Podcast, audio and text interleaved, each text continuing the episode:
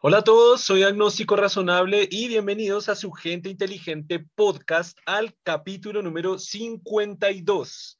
El día de hoy tenemos una invitada muy especial que ya estuvo con nosotros para el capítulo número 25 eh, y de nuevo nos acompaña hoy casi duplicando el número de, de, podcast. ¿Qué tal, Kitsia? ¿Cómo estás? Una vez más. Hola, hola. Gracias por invitarme. Hola a todos. Espero que, que nos la pasemos chévere. Como siempre, sabes que esta es tu casa. ¿Qué tal, Germán? ¿Cómo está? ¿Cómo están? ¿Cómo van? Todos. Em, mm, mm, mm, el día de hoy vamos a hablar sobre cáncer, y ya sé que ya habíamos dicho esto en el podcast porque trajimos acá a un médico que está haciendo un doctorado y hablamos absolutamente de todo menos de cáncer, así que pueden ir allá a ver ese hermoso capítulo en el que no hablamos de cáncer, pero hoy sí vamos a hablar de cáncer. Esperemos.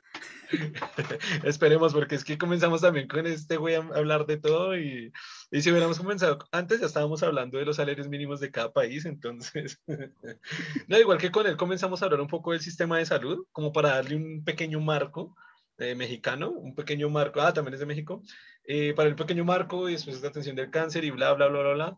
Eh, entonces creo, bueno, creo que esa parte sí, sí nos sirve para conectar acá, ¿no? Así que ya, ya sabemos más o menos el sistema de salud, cómo funciona. Pero bueno, cáncer.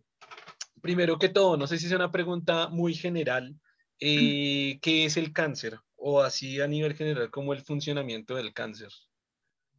Ok, mira, este, el cáncer es una proliferación anormal de células. Em, cuando en el organismo eh, nosotros tenemos una vida normal, natural de las células. Las células normalmente se dividen por medio de mitosis y otras por medio de meiosis, eso como ya lo sabemos desde la secundaria. Y esas células tienen una vida media. Nosotros ya estamos programados para tener cierta cantidad de células, tanto en cantidad como en tamaño.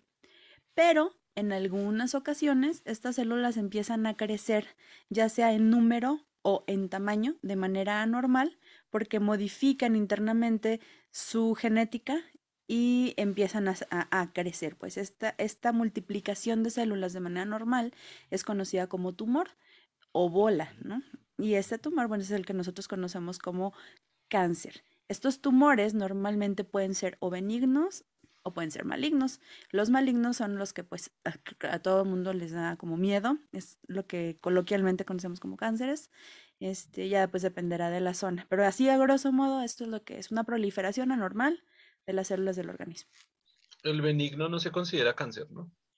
O sea, tumor benigno no. Por eso, por eso aclaraba que son tumores. O sea, el tumor es eh, significa bola, masa, este, y de ahí pues ya diferenciaremos si ese tumor es benigno o maligno. Y la malignidad pues depende de la capacidad de proliferación, pero también de que no se quede ahí donde está, sino que invada tejidos uh, vecinos.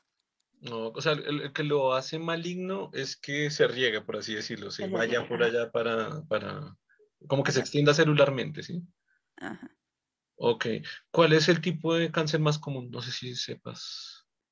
Pues mira, depende, por ejemplo, en las mujeres, pues el cáncer de mama, el cáncer cervicuterino, dependiendo de la región del mundo donde estemos hablando. En los países asiáticos, por ejemplo, es muy común el cáncer de colon, este, los cánceres gástricos, el cáncer de próstata también es muy común en los varones. Esos más, son los uh, como los más uh, frecuentes alrededor del mundo. Ok.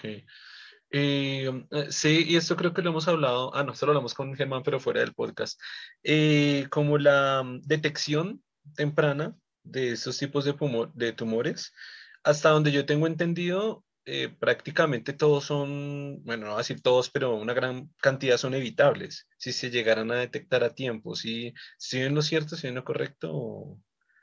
Algunos. O sea, el, punto con el cáncer es que haga bola. Por ejemplo, si hablamos de cáncer de mama, eh, regularmente pues es una zona donde uno promueve la palpación y que conozca la mujer su cuerpo y que de manera regular estés tocando las masas que pudieran aparecer. Este es un cáncer muy evitable porque el tejido está como muy a la mano. Ahora vamos a hablar, por ejemplo, de otro, por ejemplo, el cáncer de colon. Ahí sí O sea, ¿cómo le pudieras hacer? Una de las estrategias de prevención que se hace en los países asiáticos, por ejemplo, son las colonoscopías de, de rutina. Mm. Pero pues esto requiere que la persona uno tenga conocimiento de que esta es una probabilidad de que suceda y la otra pues que tengas los recursos para realizarte un estudio diagnóstico porque son estudios caros. Ok. Por ejemplo, se me ocurre ahorita, ¿no? Como tú decías, un cáncer que fuera así, por ejemplo, la, leucemia. Supongo que es algo súper difícil de detectar en, casi en cualquier fase, ¿no? O sea, o sea, ya las fases más avanzadas, supongo yo, ¿no? O el cáncer de cerebro, o sea, tumor cerebral, ¿no? Hay, hay, sí, hay síntomas, ¿no? O sea, por ejemplo, el cáncer cerebral, muchas veces eh, hay, hay sentidos, los órganos de los sentidos que están muy asociados a las funciones cerebrales y que nos pudieran dar, por ejemplo, un norte de que algo puede estar pasando, ya sea la disminución visual, los dolores de cabeza frecuentes, eh, la anosmia, en la pérdida del sentido del olfato, el bulbo olfatorio está conectado directamente al cerebro. Entonces son como síntomas que son como lucecitas eh, rojas o amarillas. Pero sí, o sea, por ejemplo, como dices, la leucemia, hay una diferencia muy grande entre los cánceres de los niños, por ejemplo, y los de los adultos. O sea, en un niño normalmente no es por degeneración celular, en un adulto frecuentemente están asociados a malos hábitos y malos estilos de vida. O sea, aparte de la carga genética que no es determinante, o sea, sí es un factor de riesgo, pero no es determinante, pues ya tú dices, bueno, a lo mejor tú, en tu familia hay predisposición a desarrollar cierto tipo de carcinoma, carcinoma.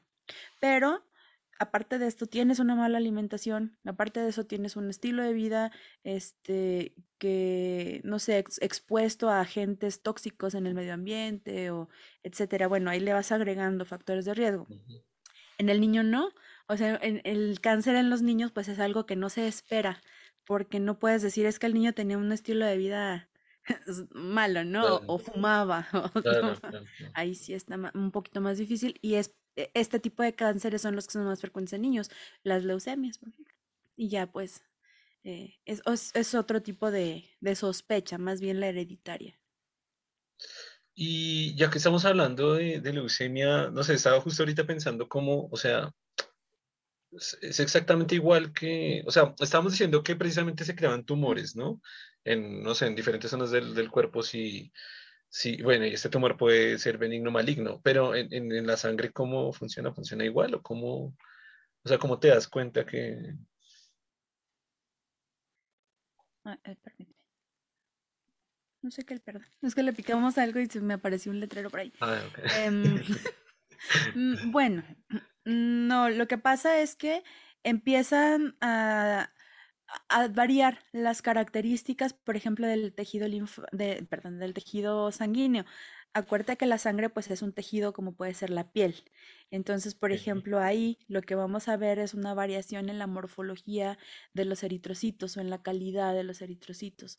O sea, van a variar. Nosotros tenemos todas las células del cuerpo, aunque nosotros tengamos la misma carga ah, genética, o sea, va a ser la misma cadena de ADN en, en la piel, que en el páncreas, que en la sangre, ¿no? Y, pero están programados para que la sangre sea sangre, la piel sea piel, el riñón sea riñón. Entonces, las células de la sangre van a tener ciertas características que la hacen normales. Cuando está eh, pasando por algún proceso oncológico, lo que va a pasar es que estas características van a variar, o sea, la sangre ya no va a ser codificada de la misma manera que una sangre normal.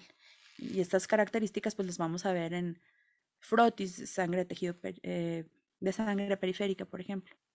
Codificados, pero cuando es codificados te refieres a nivel genético, o a nivel, o sea, dentro de la célula, ¿sí? Ahorita que decías los eritrocitos, ¿qué son los eritrocitos? Los glóbulos rojos. Haz de cuenta que nosotros dentro de la sangre tenemos dos elementos formes, que son los eritrocitos y los leucocitos. Los eritrocitos, haz de cuenta que si tenemos como una limonada con azúcar, los eritrocitos serían como el azúcar, ¿no? Como lo que le da esa consistencia a la sangre. Son los glóbulos rojos. y pues tienen que tener una forma, tienen que tener un tamaño, tienen que tener sus funciones que son de transporte, de oxígeno, de hierro. si algo dentro de su constitución genética cambia, entonces empiezan a producir células inservibles. Ok. Mm, o, medio servible, o sea, no quiere decir que sea radicalmente que no sirva, sino que está fallando, o sea, que a lo mejor ya no tiene una capacidad de transporte del 100%, bajó al 100. ¿Por qué? Pues porque se está produciendo una sangre de deficiente calidad por el proceso este, oncológico. Aquí, aquí me perdí un poquito. ¿Los eritrocitos son eh, de mayor tamaño que la célula o la célula es más pequeña que el eritrocito? O sea, ¿cuál contiene cuál? El eritrocito es una célula. Es, es una célula. Es, sí, sí, sí. Ah, ok, ok. El eritrocito es una célula. El glóbulo rojo es una célula. El glóbulo rojo es Ok, y, y, como tal, esa célula, el glóbulo rojo como tal, es la que se daña, por así decirlo, y comienza a replicarse mal, comienza, sí, lo que tú decías, como, como una sangre, no sé, como una sangre sucia, entre, entre comillas, como una sangre mala, ¿sí? O sea, que, que, comienza a circular por todo el cuerpo y supongo que hacer daños a otro mala calidad. Sí, pero haz de cuenta que es como si tú tienes un proceso de replicación, ¿no? O sea, de repente tú eres tú y luego dos tú y luego tres tú y son completamente iguales. Pero después de cierto proceso, te das cuenta de que una de tus copias ya no tiene una oreja. Y entonces empieza a replicar. El, capítulo de Los Simpson cuando Mero se clona, no sé si, si lo viste. se clona en uno que es bien, se clona, se clona tanto que ya termina siendo el, el, protagonista de padre de familia, y en otro todo gordo, y en otro es el gordo de los primeros capítulos. Esa es la leucemia. el otro es el, el, Homero de los primeros capítulos, el otro es así todo torcido, el otro es un dibujo ahí todo mal hecho. Ándale, eso es, eso. Eso es el cáncer. Ajá. O sea, ya de repente la célula mal hecha es la que se empieza a replicar. Y es ahí donde pues hay, hay problemas uh, este, grandes, dilemas, ¿no? Con las personas que están desarrollando los tratamientos, porque una cosa es irte a atacar a una célula que es extraña de tu cuerpo. Pero estamos hablando de que el cáncer es parte de tu cuerpo, es una célula de tu cuerpo. Ok. sí, claro. pues es una, es parte de las controversias que existen, pero sí, básicamente lo explicaste perfecto. con, con, Homero Simpson. Con Homero Simpson. Eh, ¿Cuál dirías tú que es un cáncer que si da es mortal? Por ejemplo, ese puede ser. por ejemplo, si un tipo de cáncer que tú dices ya, ya le dio ese cáncer ahí, ya. O, no sé si sea 100% mortal o en un gran porcentaje ya mortal. Que...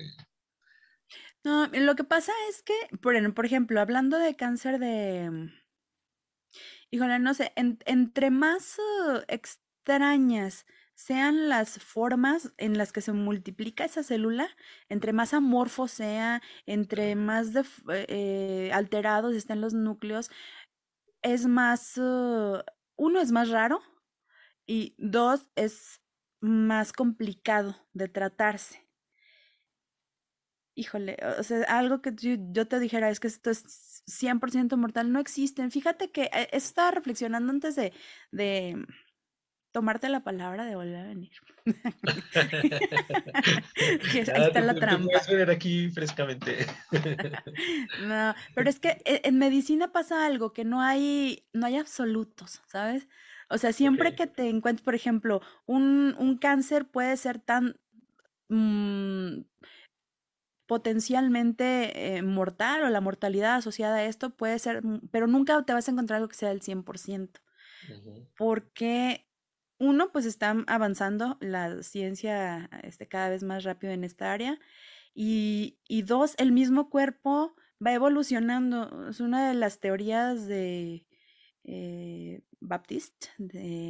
dice que los cuerpos el ser humano con la evolución va adaptándose al medio. O sea, lo que nosotros sabíamos hace 10 años era aplicable a los organismos que existían hace 10 años, pero nosotros a través de las modificaciones evolutivas somos capaces de adaptarnos también, así como por ejemplo las bacterias crean resistencias y los eh, algunos animales ya sobrevivieron a condiciones que antes no, también nosotros. Entonces, por eso lo que antes pudiera haber sido potencialmente mortal, ahorita, la verdad, hay muchas expectativas de que pueda no ser así. Pero dices, o sea, somos, somos más fuertes a, algún tipo de cáncer o al cáncer en general, ¿estás diciendo? Pues, o sea, no algún tipo de cáncer, pero por ejemplo, antes las personas se podrían morir de cáncer de mama. así, ¿no? O sea, una vez diagnosticado, que te dijeran, tienes cáncer, era como una sentencia de muerte, casi, casi. Ahorita, uno, pues entre más temprano te lo detecten, más son las posibilidades de, vivir. Y otra, pues las posibilidades terapéuticas han avanzado. Eh, a esto es ¿no? a lo que me refiero. O sea, y, la otra es que hay organismos, te digo, conforme hemos evolucionado, que a lo mejor antes esa variante o esas mutaciones podrían haber causado el fallecimiento temprano y hoy sabemos que con cambios en el estilo de vida ya no son tan mortales. Un ejemplo de esto, por ejemplo, es el VPH, el virus de papiloma humano, que es causante de cáncer cervicouterino. Eh, sabemos que una peculiaridad que tiene este tipo de cáncer es que no va como de BPH a una neoplasia intraepitelial 1, una 2, una 3 y un cáncer. O sea, no va por orden. Puede ser que un día tienes BPH y luego de repente la célula empieza a, mutar y genera un NIC2 o un cáncer in situ. O sea, y, y de la misma manera el sistema inmunológico trabajar tan bien, ya sea porque tienes una buena alimentación, haces ejercicio, cambias tu estilo de vida y retornar a un estadio de NIC 1 o un BPH. O sea, hay e, este tipo de fenómenos sí pueden ser resueltos. Te digo, a lo mejor ahora la posibilidad puede ser porque nos hemos fijado que esto sucede. por, a lo mejor por las posibilidades diagnósticas, por las posibilidades de seguimiento. Eh, antes no sabíamos que se comportaba así. Em, acá, en el, acá en el canal, eso es parte de spam, tenemos un video, una serie de cuatro videos donde le hice como una pequeña entrevista a una chica que precisamente tenía cáncer em, había, había pues pasado por esa transición y ella en este video nos explica, eh, la gente que quiere ir a verla puede verla en el, canal de YouTube, ella nos explica ahí que, ella dice como que cada cáncer eh, es como un cáncer muy diferente. Como que es muy diferente un cáncer de mama un cáncer, sea una leucemia o algo así. Eh, y también que su tratamiento era completamente diferente. Ella nos comentaba que la, la, gente siempre piensa que cáncer, quimioterapia, cáncer, quimioterapia, pero que también hay yodoterapia, radioterapia, hay quimioterapia, hay, hay incluso no se tiene que llegar a algunas, algunas cuestiones de estas. Eh, no sé, así como más, más a nivel médico, eh, esto, ¿qué significa? O sea, eh, ella, ella, o sea, la forma en que se lo entendiera eso, ¿no? Como que era muy, muy diferente la, la forma en la que daba cáncer, si cáncer de mama, a, por ejemplo, cáncer de estómago, como era una cuestión muy diferente. Obviamente, no a, nivel biológico, pues celular, que quizás sí compartan características, que, que sea, pues básicamente lo mismo, pero no sé, tú, ¿cómo, cómo ves esa, bueno, estamos, este, creo, viéndolo desde la perspectiva del, paciente. E, ella este, tenía cáncer, ¿verdad? Pero del lado médico también creo que sí es muy cierto porque si bien el cáncer, e, era lo que te decía, o sea, no podemos hablar de absolutos. Nosotros tratamos como taxonómicamente de encajonar las patologías porque se parezcan o lo más frecuente pero los organismos la verdad es que somos muy distintos. O sea, tanto, por ejemplo, puede influir la edad, puede influir el sexo, puede influir el, la generación de, por qué, ¿no? O sea, al final el cáncer va a ser lo mismo, va a ser una proliferación celular anormal, e, e, eso no va a variar. Eso es la base. Lo, que va a variar, pues va a ser el, el fondo de eso, ¿no? Hay historias muy interesantes que luego, por ejemplo, este, puede parecer uh, fake, ¿no? Pero bueno, a mí me, interesa mucho oír la historia detrás del cáncer, porque está muy relacionado con una... Cada cáncer yo creo que tiene una historia de, vida antes de poder empezar a evolucionar el, el proceso de la, del tumor, pues. y definitivamente no es lo mismo que te dé, aunque sea el mismo cáncer de mama, la condición inmunológica de las personas, la edad, la preparación, eh, incluso las ganas de combatir la enfermedad de las personas. Es bien distinto, creo que se vive en distinto. Entonces el oncólogo, si bien tiene un manual de, de qué es lo que se debe hacer, porque pues después de que se identifique el cáncer se tiene que hacer un estudio histopatológico, se tiene que tipificar y de acuerdo a las condiciones histológicas dar un tratamiento y el tratamiento se va a dar en base a lo que ya sabemos, ¿no? Eh, ¿Cuál, si yo le doy radioterapia, quimioterapia, inmunoterapia, eh, qué es lo que va a funcionar mejor con una sobrevida a tantos años? Mm. Por probabilidades. Pero vamos, puede ser el mismo caso y una tener condiciones distintas a la otra y decir, ¿sabes qué? Yo empecé con radio, pero ah, ahí nos vamos a, a, quedar. A detenerse. Eh, mira, yo les quiero compartir una historia este, personal. Hace poquito un tío acaba de fallecer. Este, hace aproximadamente cinco años le diagnosticaron cáncer de esófago. Y vino aquí a, e, ellos están en una ciudad que se llama Aguascalientes, yo estoy en Durango, ellos vienen aquí a tratarse con un amigo mío que es oncólogo, cirujano oncólogo, y se le hace su diagnóstico y se le hace un, un, plan de tratamiento que incluía quimioterapia y radioterapia. En un inicio se le propuso la cirugía, pero bueno, por cuestiones religiosas y ya sabes tú, ¿no? No, pues yo me tengo que ir al cielo entero, si no. Mm. Bueno, se rehusó al tratamiento quirúrgico.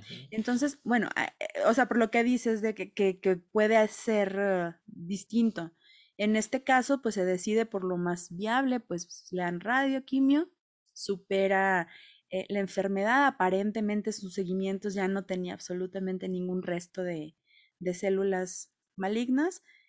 Oncológicamente, pues la verdad, eh, mi compañero sí se quedó como, es, un caso raro.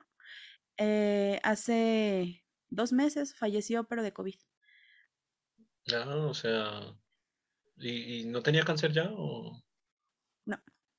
Ah, mira.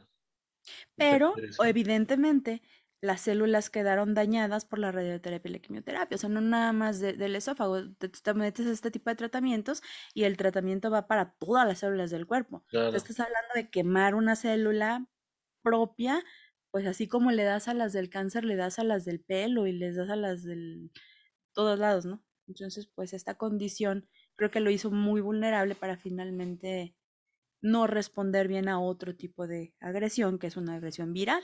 Claro, pero al cáncer Se, se, fue. Ok. Eh, no sé si Germán quería hacer una quería hacer una pregunta que me ha comentado antes. Mm, digamos, eh, como causas del cáncer, eh, podemos ver como dos grupos, ¿Por qué da en, por ejemplo, en los niños y por qué da en personas mayores? ¿Cuál es la diferencia en términos de las causas que pueden generarlo? La predisposición genética. Normalmente en los niños pesa más lo que comentaba de los factores de riesgo. Eh, hay regularmente los cánceres son multifactoriales. No es que si tú tienes cierto gen a fuerza te tenga que dar el cáncer, ¿verdad? Pero sí aumenta tus probabilidades de tenerlo cuando te da en una edad muy temprana es porque la alteración genética o de esa variante específicamente es muy fuerte, entonces como que eso gana. Entonces en los niños es un poco más de carácter genético y en los adultos es más porque se asocia al estilo de vida. Claro que sigue la genética teniendo un papel muy fuerte, pero definitivamente el estilo de vida tiene mucho que ver. Eso también... Es contaminantes y ese tipo de cosas, ¿no? Y hay un estilo de vida que, que daña el cuerpo, sí. Claro, por ejemplo, aquí cerca hay una región que se le conocen como la región lagunera y es conocida porque el agua de los pozos de ahí tiene arsénico y plomo y es un problema de años. Entonces, imagínate, o sea, las personas que viven en esas zonas y que no o sea, que toman directamente agua de la llave, ahí no es imposible tomar agua de la llave, tiene que ser embotellada y tratada para que te la puedas consumir. Pero, pues, vamos a tocar el punto de ahorita que platicábamos, ¿no? De los recursos económicos, no todo el mundo tiene el recurso y el que tiene que tomar agua de la llave, toma agua de la llave y, está expuesto a esto. Entonces, si tiene una carga genética que, que favorezca y está constantemente consumiendo plomo principalmente, pues pero está gravísimo en esa región eso que cuentas, ¿no? O sea, no solo es cáncer, sino que te puede dar esquizofrenia y te puede, o sea, dar de todo. O sea, Pensaba lo de si, si ahorita, digamos, el, uso de, de, de, de, mm, la radioactividad que está, que reciente que, que se dio por las, digamos, eh, la experimentación con elementos radioactivos para la energía nuclear ha, magnificado un poco el cáncer en, recientemente. Pues fíjate, una de las uh, poblaciones más estudiadas con relación a esto fueron los sobrevivientes de Chernobyl. Y es uh, curioso porque no se ven los efectos a corto plazo, es decir, así como que, bueno, no se murieron por, por las explosiones inminentes, pero todas las eh, personas que sobrevivieron a esto quedaron radiados de alguna manera y empiezan a manifestar tumoraciones en ciertas uh, partes. Pero no sé si recuerdan la vez pasada que les contaba esto de los mecanismos epigenéticos, que cuando esta radiación llega a las mujeres, no nada más afecta a la mujer, sino que afecta a los óvulos de la mujer, que a su vez van a afectar cuando se embarace a los hijos de estas personas. Entonces ahí hay una, ya no estamos hablando de genética, pero estamos hablando de un factor medioambiental muy poderoso que predispuso a que tuvieran problemas oncológicos muy graves. Yo, o sea, quería hacerte la pregunta así como más, más a nivel eh, de detalle sobre, pues primero, volviéndonos un poquito al comienzo, se sabe, bueno, ya nos dijiste que la, es una replicación como errónea que hay a nivel eh, celular. O sea, la pregunta como más básica es, eh, ¿por qué? O sea, ¿por qué, ¿por qué, una célula se tiene que replicar mal? O sea, ¿por qué no? O sea, ¿qué, es, qué está pasando en, en, la célula como tal para que se replique así como Homero, ¿no? Sin, sin una oreja y sin una nariz y más gordo y más flaco y más... Mira, el ser humano, especialmente este, desde el momento de la concepción, creo que somos maravillosamente impresionantes. O sea, nuestra maquinaria biológica debe de ser muy, muy, muy, muy, muy precisa para lo que yo te decía, de un óvulo y un espermatozoide que hacen una mezcla de cargas genéticas, deben de empezar a producir órganos. ¿Y cómo los van a producir? Pues multiplicándose. Entonces, esta multiplicación tiene que ver tanto en número como en crecimiento. Eso tiene que ser muy, muy, muy perfecto. La, la, imagínate tú, la tira de ADN que de repente se, se, codifica, que se lee, que se transcribe, que se hace proteína y que decide que tiene que ser un riñón, una mano, un pelito, todo tiene que ser muy perfecto. Ahora, esta maquinaria efectivamente no es perfecta. O sea, hay errores, hay errores de lecturas. Cuando una proteína no es, bueno, es bien, cuando una cadena de ADN no es bien leída, o sea, porque esto se tiene que leer, se tiene que traducir, se tiene que eh, hacer un órgano.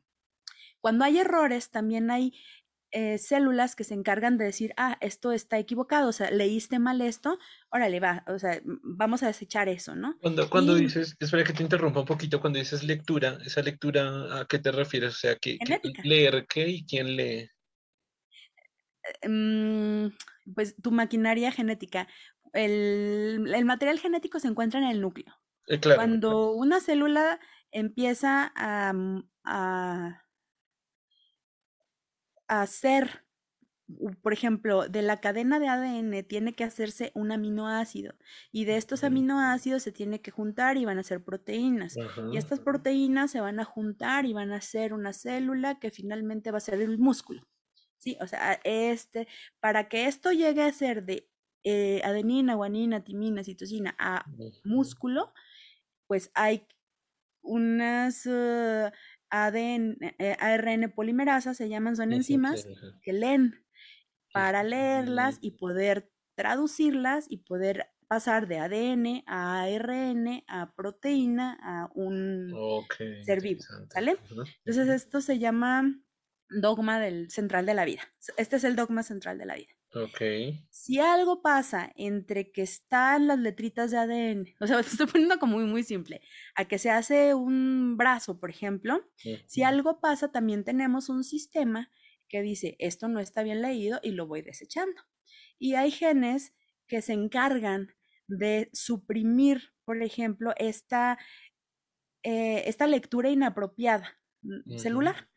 Si tu maquinaria funciona bien, pues tú tienes los que están promoviendo que se lean bien y los que están detectando que esto no está funcionando, se desecha, se desecha, se desecha. Este, este sistema que me dices del que eh, hace esa lectura y ve que está erróneo, ¿también son los mismos? El... Sí, es que están trabajando en conjunto. Hacen, hacen lo mismo. ven la lectura y si está mal, ellos mismos también se encargan de, de, inhibirla, ¿no? Desecharla como tal, sí. Pues, o sea, se cuenta que produciste una cadena mal. Claro. En vez de estar, es lo que decíamos del, del Simpson, del, Homero. O sea, en cuanto esté el primero sin oreja, es órale, o sea, yo no te voy a dejar que te repliques. ok, sí, sí. Para que no llegues a hacer esa cosa morfa, o sea, yo lo voy a parar. ¿Por qué? Pues porque no me sirve. O bien, de esta lectura, de repente yo tenía adenina, citosina, guanina, y resulta que en una no fue una guanina, se me fue una citosina. Bueno, entonces ya por ese error no se va a convertir en una proteína, o sea, tenemos, se llaman como codones de paro, ¿sí? No te vas a transcribir o no te vas a replicar porque estás mal, estás fallando. Uno de estos, lo más como famoso, no sé si te suena, son los genes supresores de tumores. Ok, no, no lo he escuchado. Eh, son unos de estos, eh, son como los villanos, pero también como los héroes. O sea, son los que se encargan algunos de decir esto no, esto no. Cuando de repente estos genes supresores de tumores o de esos fallos no funcionan porque no están bien codificados o hubo una alteración genética de nacimiento y no están haciendo su chamba al 100%, van a dejar pasar estos errores. Entonces, ¿qué pasa? Que la célula se empieza a reproducir ah, de manera inadecuada y no hay quien lo frene. Ok. Sí, más. Sí, sí, más o menos. o no era esa la pregunta. Sí, sí, sí, no, claro, no, está súper está súper claro porque entonces estos que tú acabas de decir, estos supresores de tumor son los que al final permiten que, es que realmente esta célula sí salga con esa información genética equivocada y, y, y la razón de por qué se comienza a replicar es por la misma que se replica cualquier célula, supongo yo. ¿sí? mismo, ella misma comienza a, hacer, o sea, comienza a seguir su curso de replicación normal, solo que ella está dañada y comienza a sacar todo este material. Y como nadie la está identificando como que está dañada, entonces... Por, porque, ella no, porque ella no funciona ese sistema de identificación. Pueden pasar por varias... Mm, o sea, una te decía que genéticamente haya nacido la persona con una alteración. Eh, todo es es genético, cuando hablamos de genética es que, por ejemplo, esta proteína está formada por aminoácidos que a su vez están formados por una cadena de ADN, entonces si ahí le heredamos un polimorfismo que hace que ese, esa proteína no funcione al 100%, que funcione al 80 o al 100, te digo, no es que no funcione totalmente, pero parcialmente puede no funcionar. Claro. Y permitir que esto se vaya expresando y el cuerpo pues reconocerlo como una célula normal. Una de las características que tienen estas células que con crecimientos anormales es que por alguna razón hacen o están hipervascularizadas. Haz de cuenta cuando empiezan a, constituirse eh, alrededor del tejido que están invadiendo, esta misma información genética errónea hace que hiper, se hipervascularicen. ¿Qué permite esto? Pues si tú tienes más sistema de riego ahí, pues le vas a llegar más oxígeno, le va a llegar más glucosa y va a crecer más. Entonces, aparte de que el número se va multiplicando de manera errónea, en tamaño va creciendo más y va demandando más glucosa y va demandando más energía. Y es por esto que las personas que tienen tumores se enflacan tanto, se pierden tanto peso, porque es, ese tumor está demandando energía. Ok. Y, por esa razón también es que se hace más, o sea, esos tumores son más grandes que, que, no sé, la piel normal, ¿no? Por eso es que son como visibles, ¿no? Supongo que es la misma razón, porque como que exigen toda esta cantidad de nutrientes o de suplementos, por así decirlo, y van a crecer más que cualquier otra parte, ¿sí? Ok. Sí, sí. Y además porque esa, esa misma información genética que le está diciendo crece más, o sea, en vez de tener la piel así como la vemos, pues eh, va a ser dos veces más grande, dos veces más gruesa, dos veces más irrigada y se va a hacer una bola. Ok. O sea, básicamente la importancia, o sea, el importante ahí en ese sistema de cáncer es el que tú acabas de decir, ese sistema supresor de tumores, ¿sí? Ese es como el que, como el culpable, pues. Vamos a, vamos a contar aquí un culpable, es, este, ¿sí? Es en parte, ajá. es uno de los malos de la película. Sí, claro. Porque en Otros pueden ser, por ejemplo, el, los virus, como el que te decías, el virus del papiloma humano. Ajá. Es los, los mecanismos que existen es que, por ejemplo, tú estás en contacto con estas partículas virales, el virus lo que hace, porque sabemos que los virus no tienen vida, o sea, lo que necesitan los virus para vivir es tu célula. Entonces, entra a la célula, pone su información genética en la célula y a través de la célula, o sea, de la misma reproducción de la célula, es que se va multiplicando la infección. Y como cambia la información genética de la célula, también la célula decide crecer más grande eh, eh, y en mayor tamaño. Ok. Entonces ahí no hablaríamos tanto de que no funcionó el supresor de tumores, sino, de que un mecanismo externo le está indicando a la célula que se replique. Ok. ¿Ese es el único ejemplo que puede funcionar diferente?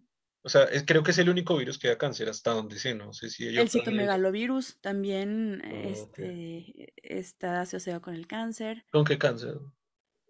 Con cáncer de vías respiratorias. Okay. ¿Cómo se llama? Citomegalovirus. Ok, nunca lo he escuchado. Es como una gripa. Ajá. Y, y es qué tan común es, o sea, nunca lo he escuchado, o sea, es como que es en el ambiente o... Fíjate que es, eh, es era común. Muchas veces e incluso la gente puede tener citomegalovirus y no se da cuenta, o sea, tampoco es que siempre tengas que tenerlo.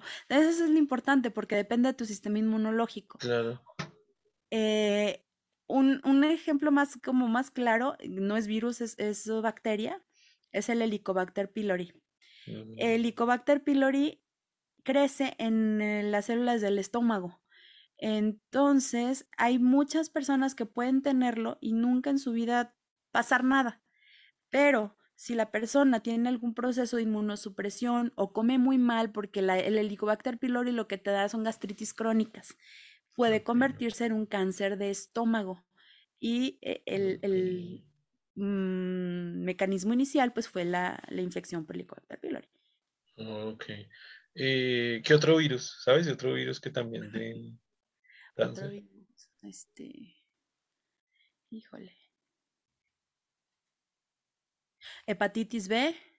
Hepatitis, B. Y estos no es que den, pero, o, o sea, sí están asociados por el, la historia natural de la enfermedad. O sea, por ejemplo, cuando una persona tiene hepatitis B o C, normalmente este virus tiende a la cronicidad. Puede ser que te dé eh, y es una infección aguda y no pasa nada, hay inflamación de hígado como la hepatitis A y ya, se solucionó.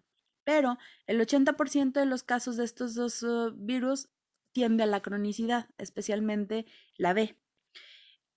Cuando es, crónica. cronicidad. Ah, ok, que sea crónico. Cuando es crónica, eh, tienes un aumento en las enzimas hepáticas.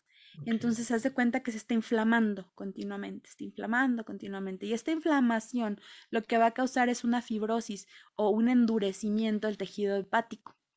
Y esta fibrosis va a evolucionar a cirrosis, que va a evolucionar a cáncer de hígado. Ok. Ahora, todo esto que estamos diciendo, por este caminito, o sea, hay caminitos más largos y hay caminitos más cortos, pero por eso es que es prevenible, pues, que a lo mejor termines tú en un cáncer de estos tipos, porque si tú puedes detectar a lo mejor la infección, pues tratas la infección. Si detectaste la fibrosis, pues puedes tratar la fibrosis. O sea, antes de que haya cirrosis y cáncer, pero el camino es este. Ok. Y ahora, ah, bueno, estábamos diciendo que cómo, cómo exactamente va, que puede ser vírico en, como en estos tres casos, o, bueno, yo creo que más, el más popular es el, el BPH, este segundo que comentas. Em, y la otra razón es, bueno, por este, porque encontramos a este villano que es como el que está haciendo todo mal. Y la pregunta que tenía era cuando tú te refieres, o bueno, cuando se cuando la, digamos, ciencia se refiere a que sea un factor genético, este factor genético es precisamente con ese sistema que se hereda el que no funcione bien ese sistema. Cuando dicen, no, es que sí, eh, mi mamá murió de cáncer, mi abuela murió de cáncer, mi bisabuela murió de cáncer, usted eh, lo más seguro es que le vaya a dar cáncer. Ese, ese, mm, o sea, primero como ese factor genético cuál es, no sé si es una pieza o varias piezas, y si ese factor genético es precisamente ese sistema de, de supresión de tumores, es, es, es, precisamente es el que está generando esa, esa, ese cáncer pues, hereditario o heredado más bien. Creo que es, es un conjunto de todo, pero ese, ese mecanismo de supresión de cáncer creo que es del, el más importante. O sea, no es único, o sea, no es que si ese está fallando a fuerza te vaya a dar cáncer. Pero sí es determinante. Juega un papel muy importante. Muy importante. Pero, por ejemplo, el cáncer de, de pulmón. El cáncer de pulmón es bien sabido que uno de los factores de riesgo más importantes es el tabaquismo. El cigarrillo. Este, pero, por ejemplo, también antes de que existieran las estufas de gas, la gente cocinaba con leña y el humo derivado de la, de la leña también causaba eh, problemas pulmonares, eh, enfisema pulmonar, que pasaba a fibrosis y luego a cáncer de pulmón. Eh, vamos, la misma historia similar a lo que pasa al, al hígado. Pero aquí había variantes. Hay personas que tienen, se me fue este de la boca, es un gen. Ahorita me acuerdo, pero eh, este gen, cuando funciona de manera adecuada, eh, es menos probable que te dé cáncer de pulmón, así te eches una cajetilla diaria, a comparación de otras personas que este, no tienen funcionando de manera adecuada este gen. No me acuerdo cuál gen es, pero... No, ah, para que te echo mentiras. Este, pero bueno, el, el, caso es de que no es nada más de que tengas impedimentos para suprimir el, el tumor, sino de que hay genes que están programados, por ejemplo, para la elasticidad del tejido pulmonar, para eh, la excreción adecuada de las secreciones, para, por ejemplo, la activación del sistema inmunológico. Hace una semana estábamos haciendo un trabajo con pacientes con VIH-Sida y haz de cuenta que hay unos, uh, un mecanismo de defensa del cuerpo que es a partir de linfocitos CD, TCD4, que son como los chismosos del sistema inmune, ¿no? O sea, que viene una infección y que son los que se activan para que tu sistema responda y son los que ponen en alerta a todos los demás. Entonces, una supresión en la producción de este tipo de linfocitos hace inadecuadas las respuestas inmunológicas. Entonces, no es precisamente que esté relacionado el cáncer al SIDA, pero puede suceder algo así, que la persona tenga tan deprimido el sistema inmunológico que no se logre combatir una infección del tipo, por ejemplo, el BPH. Hay personas que sabemos que estuvieron en contacto con pareja con BPH y nunca desarrollan ni siquiera la infección. Porque pues el sistema inmunológico está funcionando de manera adecuada. Incluso si la célula llega a ser infectada, puede revertir el paso a este que te digo, o sea, de, que el BPH evolucione, ¿no? A cáncer. Entonces son muchos factores involucrados. Este del P, eh, los represores de tumores es importantísimo el genético, el que la célula por sí misma no esté programada para hacer bola, es importante. Pero... O sea, o sea que genéticamente la célula también puede venir programada para esto. Aparte que este sistema no funciona, genéticamente puede venir programada para que se replique mal. Claro, el, el cáncer de mama, por ejemplo, que es uno de los que tienen más carga genética, eh, ya hay una variedad de genes BR o sea, son números, haz de cuenta que tú encuentras varios polimorfismos de un gen. Polimorfismos quiere decir que es una variante genética que se encuentra en más del 1% de la población. Entonces ya pasa de ser una mutación a ser un polimorfismo. y estos polimorfismos no nada más es uno, hay varios, pero uno especialmente está asociado a un porcentaje altísimo de que vayas a tener cáncer de mama. ¿Qué quiere decir esto?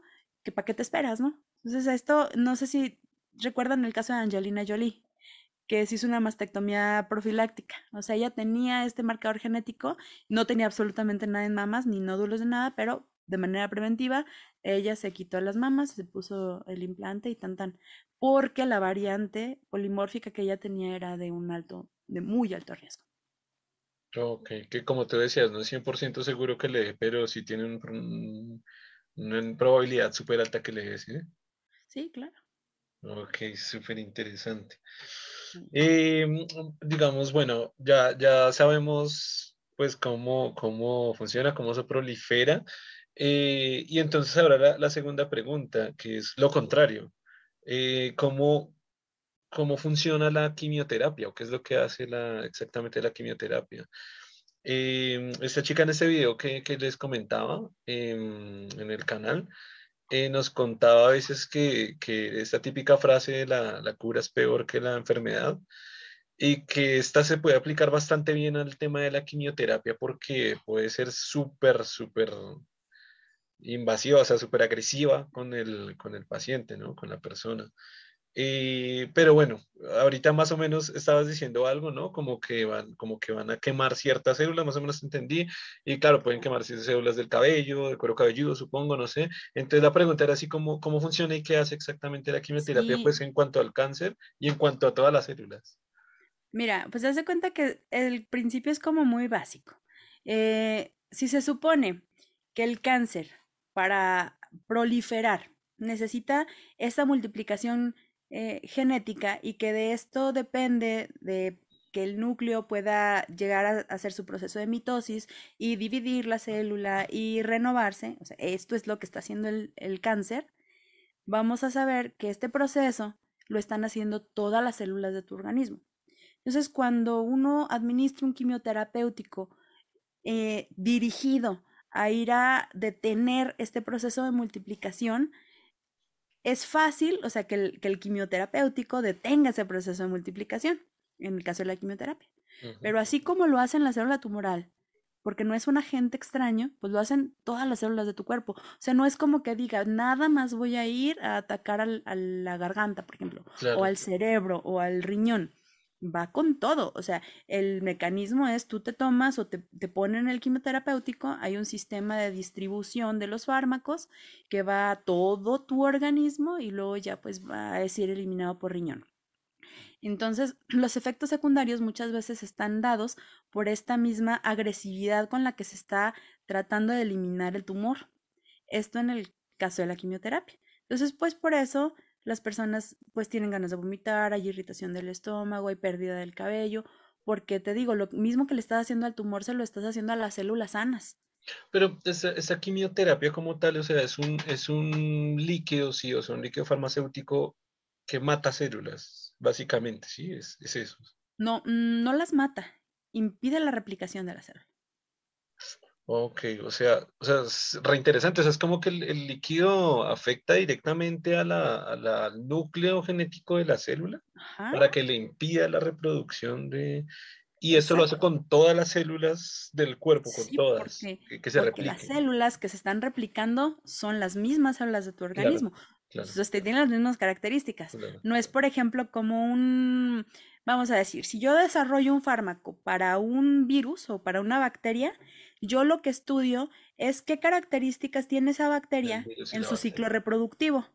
Y de ese ciclo reproductivo yo digo, ah, pues este fármaco interrumpe esta vía, esta vía y esta vía. ¿Cómo selecciono qué vía quiero parar?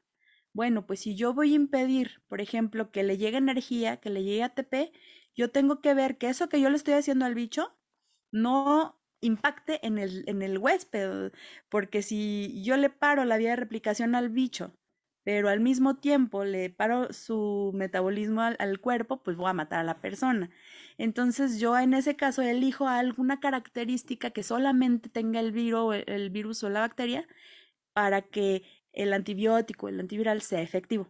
En el caso del cáncer no puedo hacer eso, porque estoy hablando que es la misma célula del organismo. Entonces yo me voy contra todo y por eso es tan, tan pesado la administración de la quimioterapia porque quemo las, bueno, porque mato más bien, impido la replicación de la célula misma del cuerpo. Y con la radioterapia pasa eso que decíamos quemas. O sea, lo que estás haciendo es quemando, es matando con radiación, que estás quemando la célula tumoral, pero estás quemando todas las demás células. Le estás apostando a que tus células resisten más.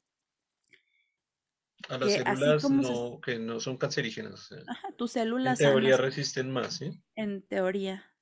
Ok, pero eh, con la quimioterapia no entendí por qué, por ejemplo, lo que tú mencionabas antes, por qué se cae el cabello, si, si o lo que está impidiendo es que las células se repliquen, pues yo diría, ¿no? Con mi ignorancia diría, pues lo que haría es que el pelo no crezca hasta este punto. No se replican, pues no crece, pero no que lo tumbe completamente. O por ejemplo, esto del vómito, por ejemplo, un montón de cosas porque incluso deprime un poco el sistema inmune completamente y todo, ¿no? Entonces, en el caso del pelo, porque o sea, lo que yo diría, ¿no? Simplemente pues deja de crecer. No, no crezca. Células. Claro, no, pero es, es, que estás haciendo los dos mecanismos. O sea, uno estás impidiendo que, o sea, no, no te va a crecer de manera normal. Pero acuérdate que las células del pelo y de las uñas son queratina. Entonces están formadas por queratinocitos. Y si tú vas matando poco a poco o sea, los núcleos celulares, pues vas a debilitar el, el, la raíz, pues vas a debilitar la propia célula. Pero no lo estás matando, o sea, tú, nos decías que no lo estaba matando, sino que estaba impidiendo la replicación.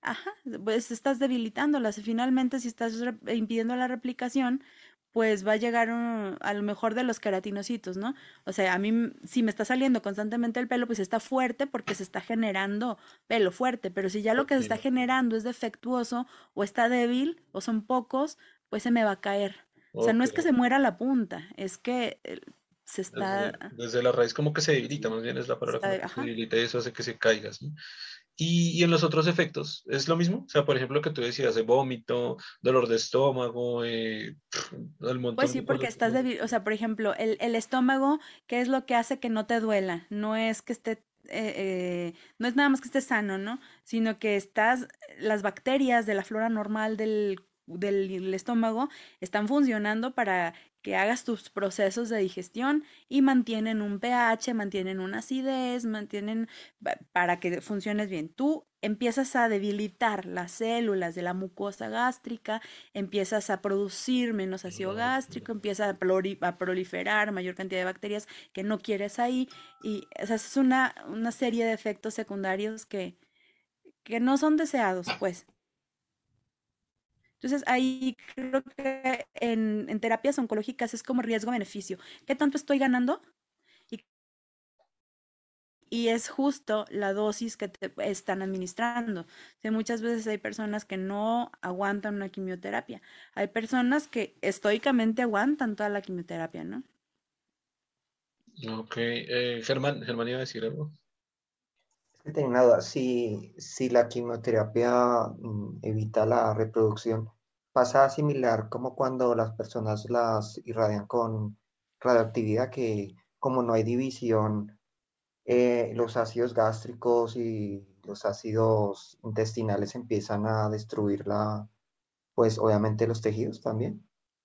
Eso también ocurre, o sea, empieza a generar una gastritis fuerte o un problema intestinal fuerte porque empiezan a destruir el cuerpo internamente, como pasa, digamos, por ejemplo, cuando las personas las exponen a radioactividad, mm, altos grados de radioactividad.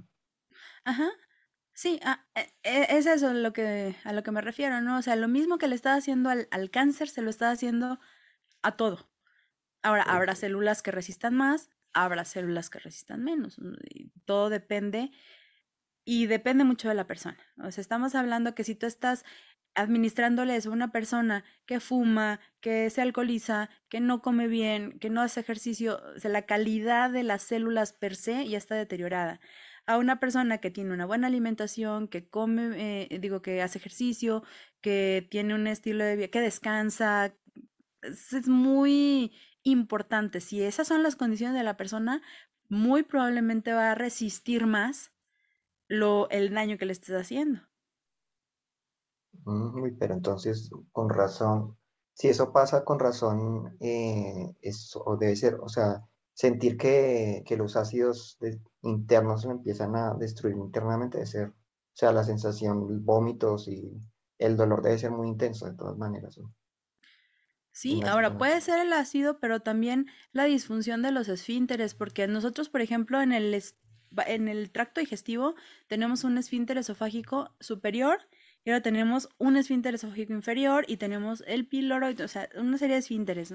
Cuando nosotros somos sometidos a cierto tipo de terapias, también hay una debilitación de esos esfínteres. Entonces, lo que se iba a ir, por ejemplo, de bolo alimenticio, que no se te regresa porque tú tienes eh, cerrado el, un esfínter que impide ese reflujo, pues ahora si está débil, hay reflujo. Si hay reflujo, pues no nada más se regresa el bolo alimenticio, si estás teniendo reflujo de ácido gástrico hacia el estómago que va a ocasionar quemaduras, etcétera. Entonces es una serie de eventos desafortunados.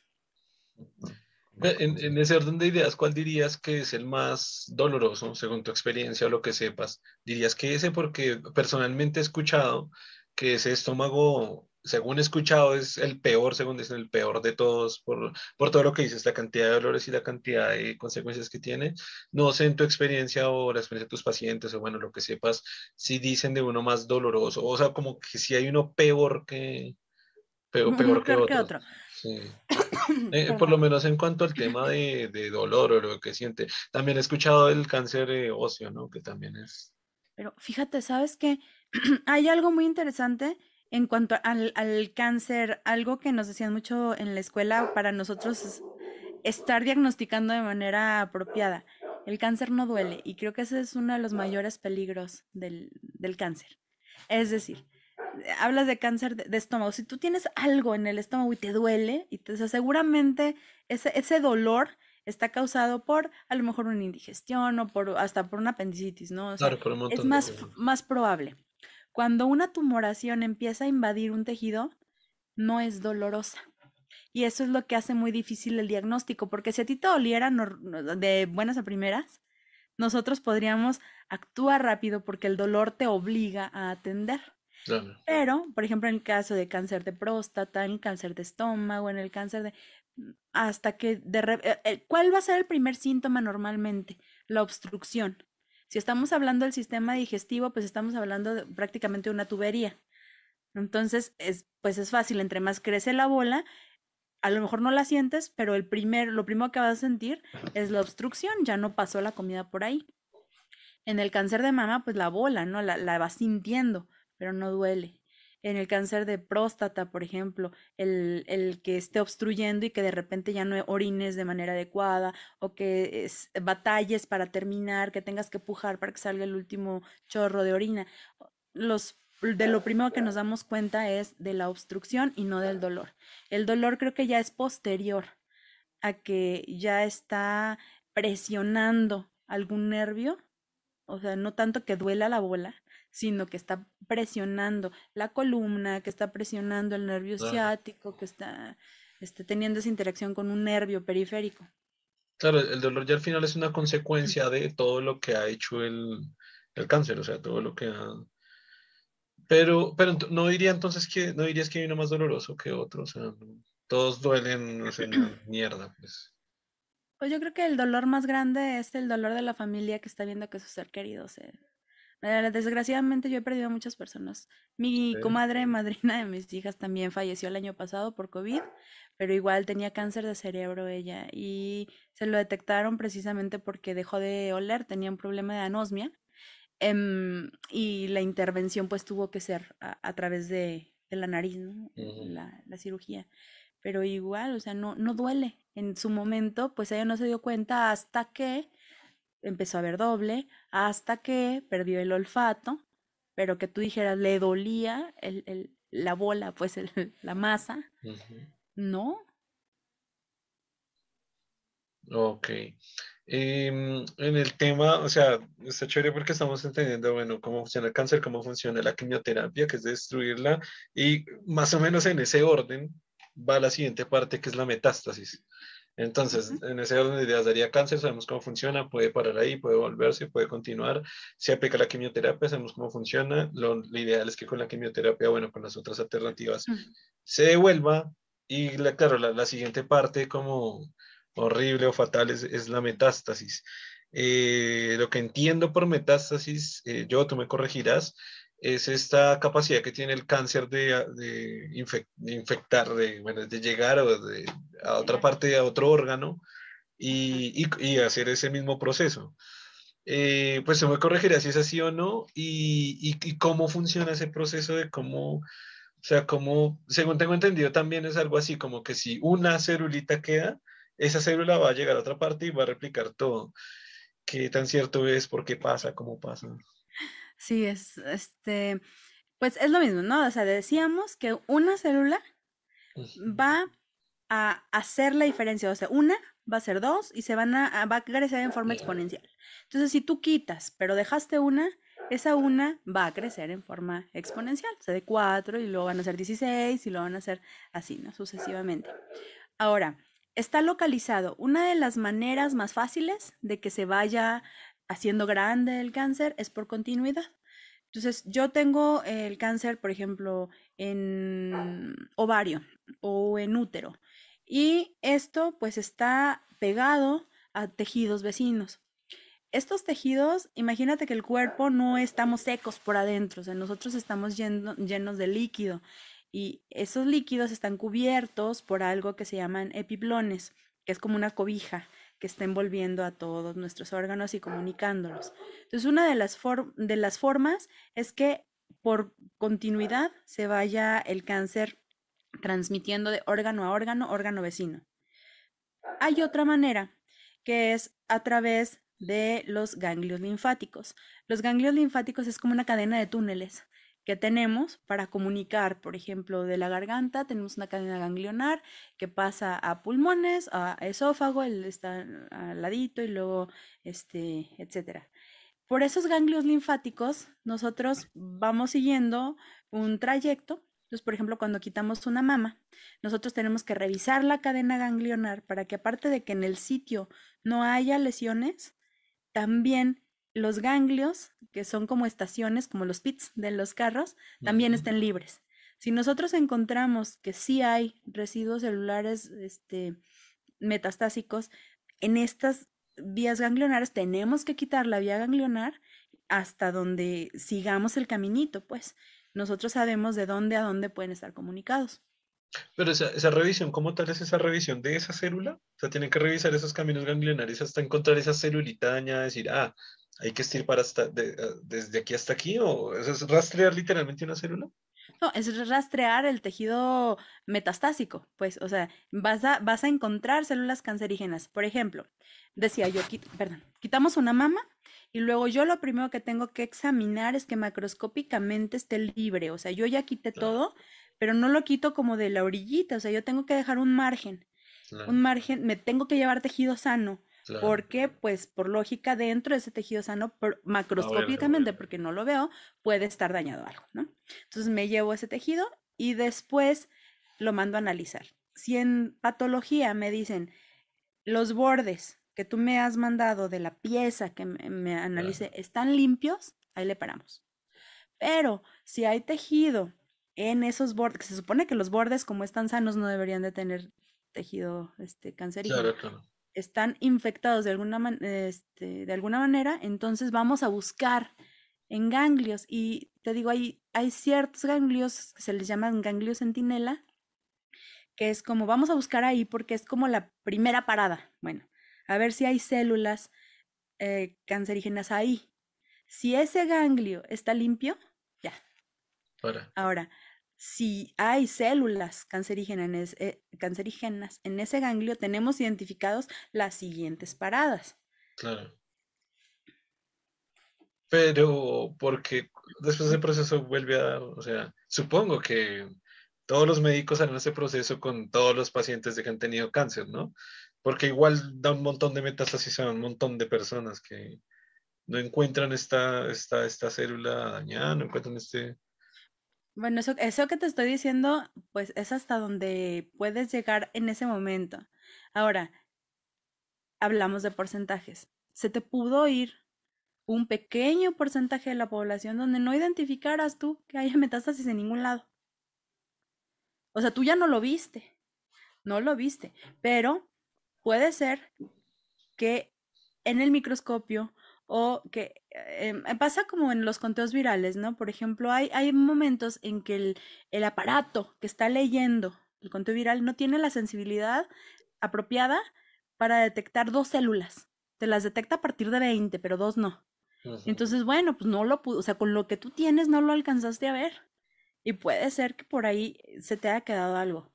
O sea, que pues la metástasis es lo menos común. Es muy, muy poco común. La, metástasis es la complicación de la neoplasia.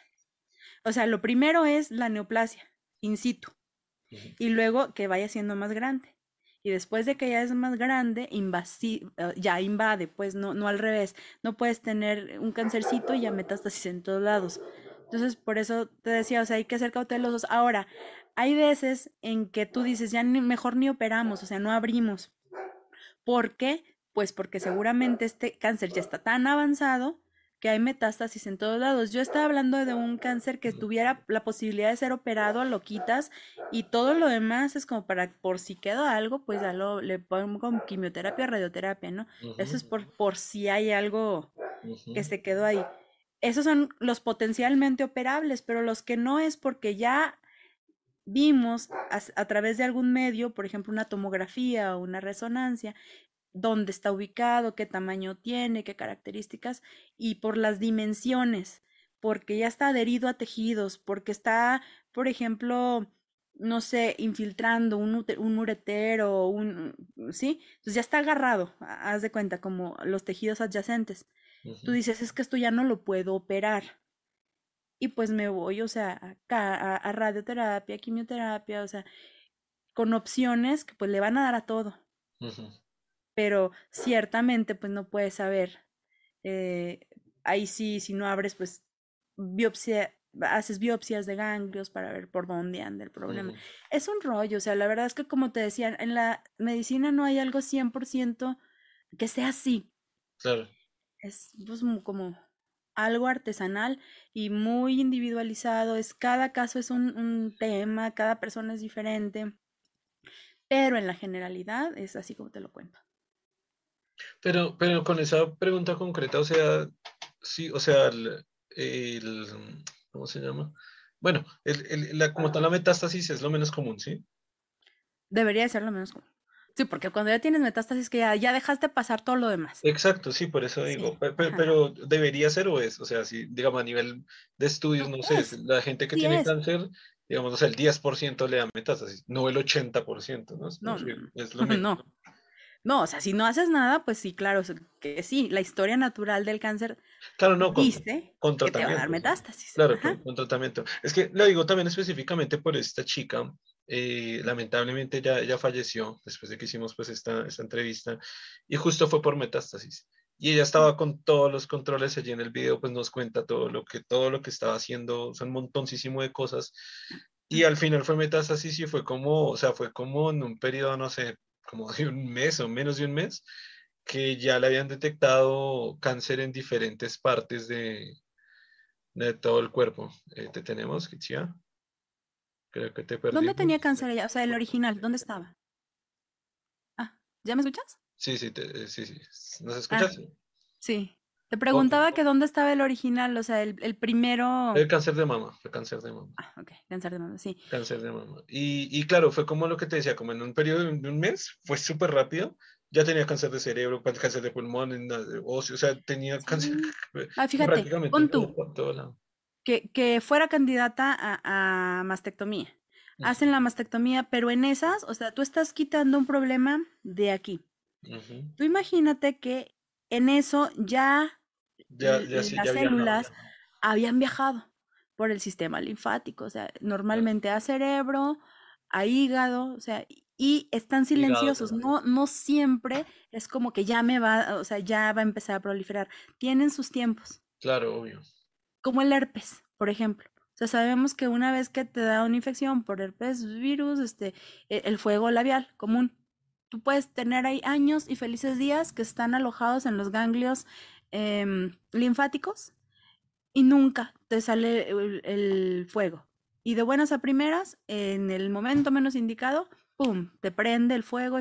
No es que no tuvieras, es que el virus estaba ahí guardadito, eh, sin hacer nada, hasta que tú te inmunodeprimiste y salió la infección. Más o menos, no, no quiere decir que sea igual, pero es más o menos lo que pasa. El vírico es como diferente.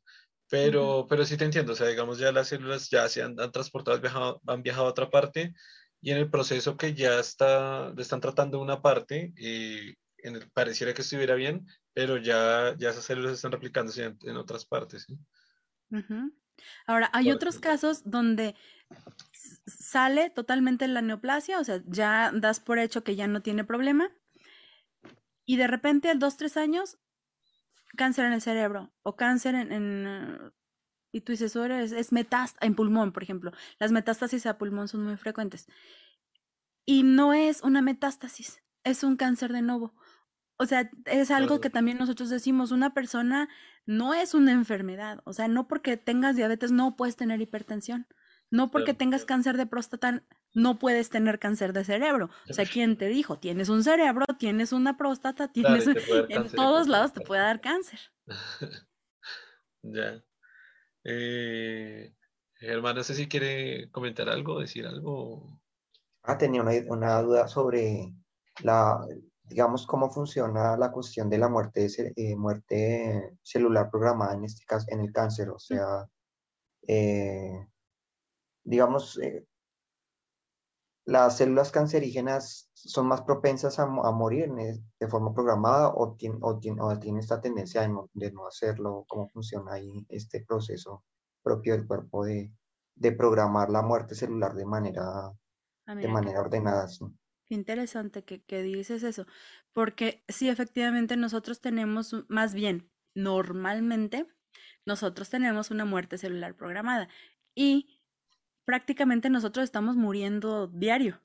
O sea, las células que nosotros tenemos no son las que teníamos cuando nacemos. O sea, siempre a través de estos procesos se llama apoptosis, la muerte celular programada. O sea, la apoptosis es que ya se murieron, pero a su vez, por eso decíamos, los procesos de mitosis hacen que tengamos una renovación cada ciertos periodos de tiempo, no siempre es igual en cada uno de los órganos, varía, Ahora, las células cancerígenas no tienen una muerte celular programada, son infinitas. Son infinitas, se pueden ir replicando, replicando, replicando y no se van a morir. Entonces, a diferencia de las células de nuestro cuerpo, que puede ser, bueno, pues si tengo dos, pero siempre voy a tener dos. Esas son dos, cuatro, seis, y si se hacen una bola de células, porque no, no hay ese freno de apoptosis. Claro, e, eso explica por qué se reproducen tanto y no, se detienen. No, se detienen. Y nosotros normalmente sí detenemos ese proceso celular. Y por eso te digo, es tan peligroso, porque cuando tú metes un fármaco que va a, no puedes ser tan drástico de matar, por ejemplo, la célula. Lo de menos es matar, igual matas a la persona y se va a detener el cáncer. No es como si la persona se muere y sigue creciendo el cáncer. Porque los procesos de multiplicación celular son los mismitos que todas las células de tu cuerpo, nada más que no tienen un freno. Porque se supone que las células supresoras de tumores deberían. Claro, porque, porque, porque no tiene ese freno, porque no tiene esa... Por esa modificación genética. O sea, cuando... la modificación genética hace que, que... Sí, sí, sí. Sí, o sea, una de las cuestiones que modifica es esta programación de muerte celular. O sea, es una de las características. O sea, sí va y, elige cuál es el órgano que se eh, va a dañar, pero una de las grandes características es que detiene esta muerte programada. O sea, ya son infinitas hasta que tú te metas a, frenarla o bien que tu sistema inmunológico de veras haga un buen trabajo y frene también ahí. O sea, aquí el, el, problema es que uno de los mecanismos que deberían de ayudarte, que son muchos, no está funcionando de manera adecuada. Ok.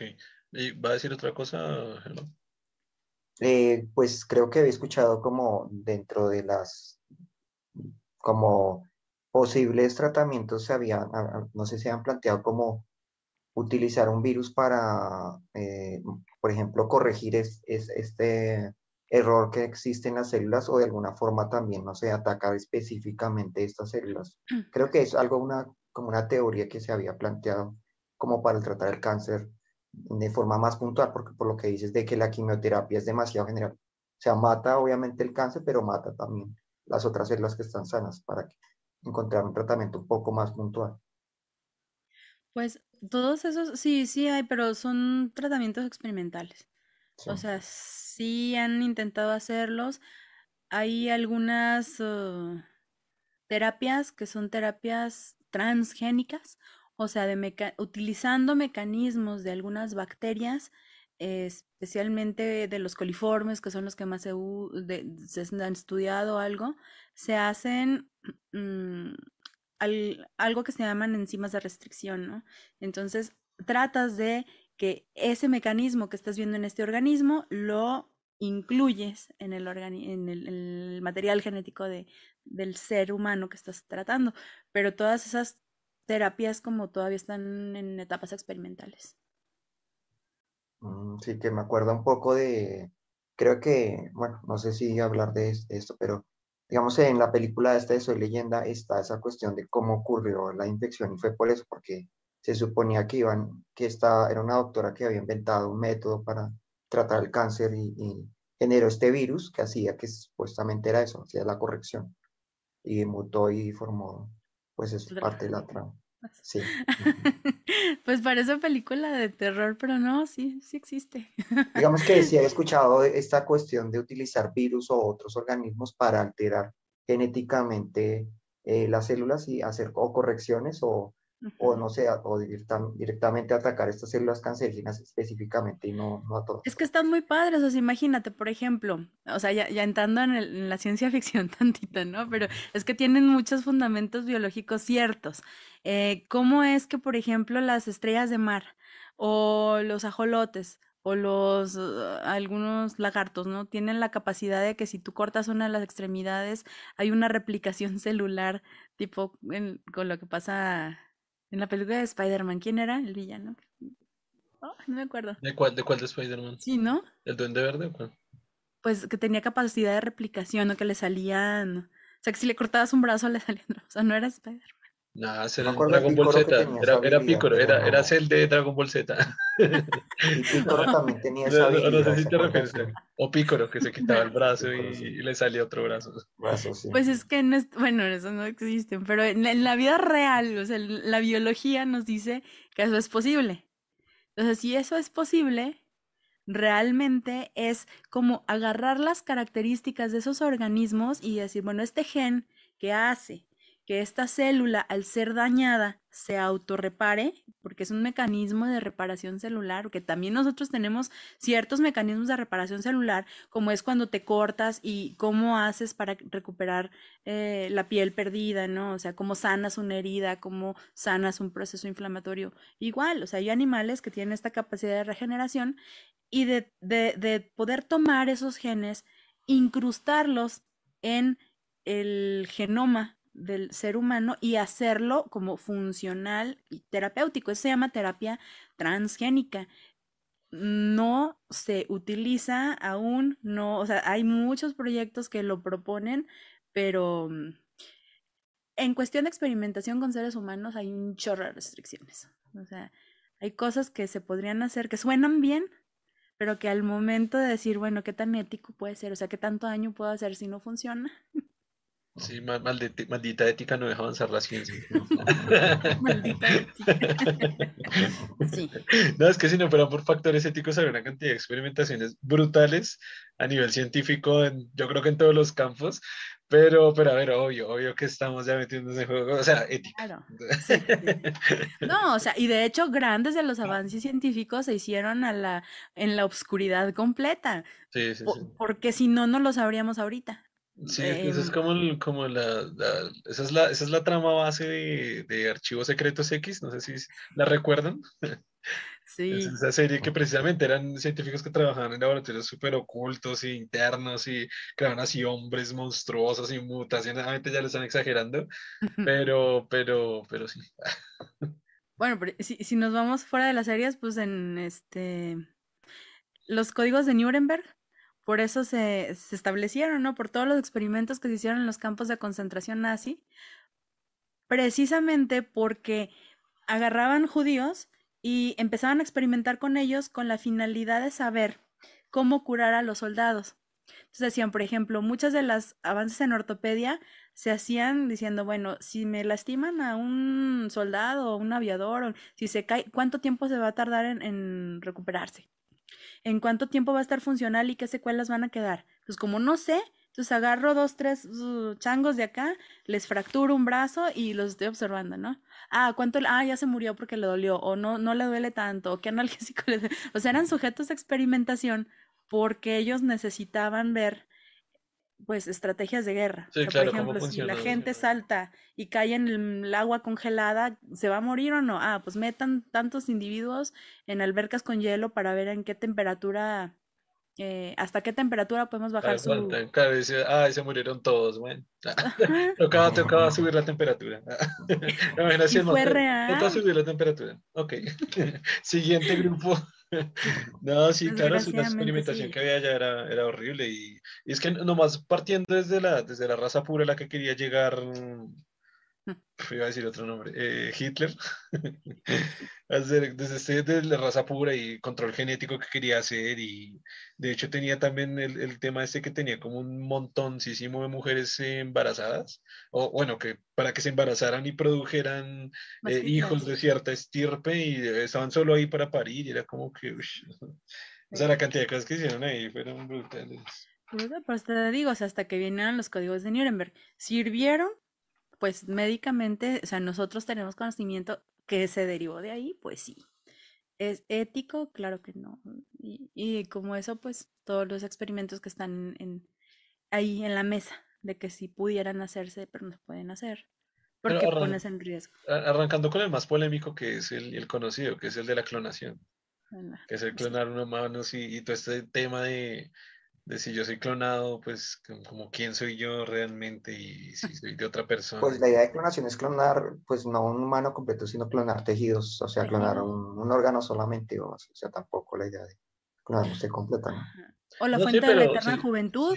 o sea, tú sabes que tú envejeces gracias al, acortamiento de los telómeros, por ejemplo. Que cada vez que tienes una muerte genética programada independientemente de tu edad eh, biológica, tú tienes, digo, perdón, de tu edad cronológica, tú tienes una edad biológica.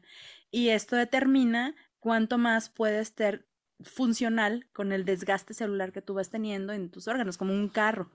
Pero si nosotros empezamos a experimentar y empezamos a ver cómo modificar esta tendencia al desgaste o revertir el envejecimiento de los telómeros, podríamos hablar de un ser humano con vida, pues no infinita, pero mucho más larga que la que conocemos. Está interesante. Sí, creo que había, hace poco encontraron una especie que hace esto, que casi llega a una etapa y vuelve otra vez a una etapa otra vez como inicial y, repite este ciclo y repite este ciclo. Sí, son inmortales, son básicamente inmortales. Inmortales, sí. Eh, por ejemplo, eh, podría uno estudiar cómo funciona en este, en este, en este animal y, replicarlo también. Hay una ballena, no sé si la han escuchado, que es de las que más uh, años viven, no sé cuántos cientos de, o sea, muy, muy longeva. No tengo el dato ahorita, pero por ahí te va a pasar la fuente. El punto era de que, como estábamos hablando del cáncer, ellos son formadores de tumores. Entonces, se han dado cuenta de que después de un periodo, o sea, sin hacer nada, después de que avance el tumor, mismo, después de tantos años, se van revirtiendo los efectos de los tumores. O sea, como que son parte de la vida normal, pero que como las ballenas son tan longevas, ellas sí alcanzamos a ver la resolución del problema. En el caso de los humanos no lo alcanzamos a ver por la que todavía pues, nos morimos como muy rápido. Entonces, pero a lo mejor si extendiéramos el periodo de vida podríamos ver cómo es la resolución natural del problema y que no quedan secuelas en nuestro organismo. Esa es una de las teorías. No sé qué ballena es, pero... Quería hacer esa pregunta ya que hablamos de animales. Eh, ¿Hay otras especies que tienen cáncer? Sí. ¿Qué tantas y... Mira, potencialmente todos los organismos vivos del reino animal son susceptibles a tener alteraciones en los mecanismos de reparación genética. Porque estamos hablando de eso, es del defecto de que tú una célula que está funcionando mal no la puedes reparar. Entonces, lo mismo que te está pasando a ti, el mismo material genético es el mismo material genético que tiene una lagartija o un perro o un gato. Sí, hay, hay cáncer en los animales. ¿En todos? O sea, en, sí, en todos, en todos. insectos con cáncer. Pues tienen proteínas, tienen ADN. O sea, lo que, el punto es que nosotros no lo alcanzamos a ver. No, pero deben haber investigaciones que se hayan detectado cáncer en insectos. O sea, si, si lo hay, pues tiene. En insectos no sé, pero por ejemplo en, en mamíferos, sí. Sí, en mamíferos sí conozco uno que otro caso, pero como, claro, por mi experiencia personal, como domésticos, pues. Pero sí, no sé si, si así un animal. No, sí, sí desarrollan tumores. Los mamíferos. Un cáncer, creo que sí, ¿no? Pero entonces sería más como mamíferos, ¿sí? O tú dices que todos, todos. Pero mira, por ejemplo. tan poquito que uno pensaría que no, ¿no? O sea, porque digamos el tiempo de vida es tan corto que uno pensaría que es como raro que ocurra un cáncer. Porque sí, por, como muy rápido, ¿no? Claro, porque por eso digo, o sea, si, si han descubierto realmente un insecto con cáncer, una mosca con cáncer, o probablemente ni siquiera nazcan. O sea, no sé, se me ocurre pensar que si hay un defecto genético en el huevo de la mosca, pues a lo mejor ni siquiera. Buena mosca. ni siquiera sale. Pues, pues, pues, sí, por eso preguntaba, no sé, pues, pues los... los... insectos, no sé, pero eh, por ejemplo, pensando en los ovíparos, no sé, yo decía, en los mamíferos sí. Eso sí. En los ovíparos no sé. Pero pues yo sí he visto, por ejemplo, huevos de, de gallina con dos yemas. O sea, eso no puede ser, ni siquiera es viable para la vida. Entonces, estamos hablando de que también existen mutaciones que dan defectos para la vida. No, claro, no, eso sí, porque por ejemplo malformaciones sí se ha visto en pues, un rastro de animales. Ah, Pero claro, como tal cáncer, cáncer, así, igual. Malformaciones congénitas, pues yo me imagino que en órganos, no sé, la verdad, en, en esos no sé. Pero la lógica me dice que sí. Ok. Y la otra pregunta era mm, en cuanto al tiempo, ¿tú qué dirías? Eh, obviamente eso está relacionado con, con, la detección como tal de cáncer y como que sepamos qué significa cáncer, pero tú dirías que el ser humano desde que es ser humano, Homo sapiens, ha tenido cáncer. Desde que el ser humano, desde que es ser humano. Sí, siempre hemos vivido con cáncer, es decir. No, es potencialmente desarrollador de cáncer. ¿Por qué se empieza a ver el aumento en la frecuencia de cáncer? Se ve desde la... desde... Se supone que hay una evolución epidemiológica, ¿no? O sea que antes el ser humano moría por enfermedades infecciosas, porque son a corto plazo. Pero también veíamos que los seres humanos, si no eran muertes por enfermedades infectocontagiosas, era por homicidios, ¿no? O sea, por muerte física, porque te mataban o te morías, suicidas, no sé. Pero conforme aumenta la esperanza de vida, también aumenta el deterioro celular y también aumenta la probabilidad del daño que causa el envejecimiento celular. O sea, el envejecimiento celular también es una parte importante.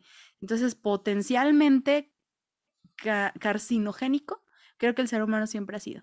Solo que hoy la esperanza de vida es más larga por lo tanto hay más probabilidades de que aparezca nuevos tipos de enfermedades. Ahorita es cáncer, pero por ejemplo hace poquito no era tan común escuchar Alzheimer o Parkinson o demencia senil, porque ni siquiera llegabas a la edad donde podrías desarrollar este tipo de patologías.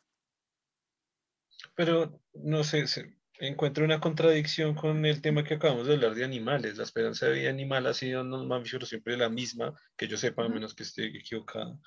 Y entonces, ¿por qué ellos sí desarrollan cáncer y los humanos solo hasta que incrementaron su esperanza de vida? pues mira, me imagino que, eh, por ejemplo, ah, volvemos al inicio, el cáncer que le da a los niños no. O sea, ese pues, no es porque aumente la esperanza de vida. O sea, el niño que le iba a dar leucemia a los cinco años ya a los cinco años. pero, por ejemplo, tú tienes una predisposición genética a cáncer de pulmón, pero tú necesitas fumar 20 años para que ese factor ambiental deteriore tus mecanismos de reparación en las células y pueda hacer, o sea, la condición que necesitas para desarrollar cáncer de pulmón. Entonces sí, ahí sí tu longevidad abonó a que el factor genético se encontrara con el factor ambiental y pudieras tener la oportunidad de desarrollar cáncer. Y yo hablaba de la longevidad de los animales porque es como paradójico, o sea, ellos como que, en, el ejemplo de la ballena que te di, ¿no? O sea, es como que la esperanza de vida va más allá de la tuya. Entonces, a lo mejor es el periodo de que no se expresó genéticamente, pero que el periodo, que la exposición ambiental favoreció la presencia del cáncer, pero que la misma evolución del tiempo, pues, permitió la resolución del problema. O sea, estamos hablando de una tercera parte que no tenemos nosotros. En ese caso que te platico. claro, pero digamos que sería específicamente solo un animal, pero todos los otros animales, o sea, por lo menos si viste todos los mamíferos, sin ningún incrementado el tiempo de vida y tienen, no llegan a, como nosotros llegamos a, es como si una vaca o un perro durara 40 años, eh, pero entonces, ¿por qué si tienen cáncer esas especies y nosotros no? Bueno, tú dices que en el caso de los niños, entonces, quizás niños y algunas personas se habrán muerto de algún tipo de cáncer en la historia de la humanidad, digamos.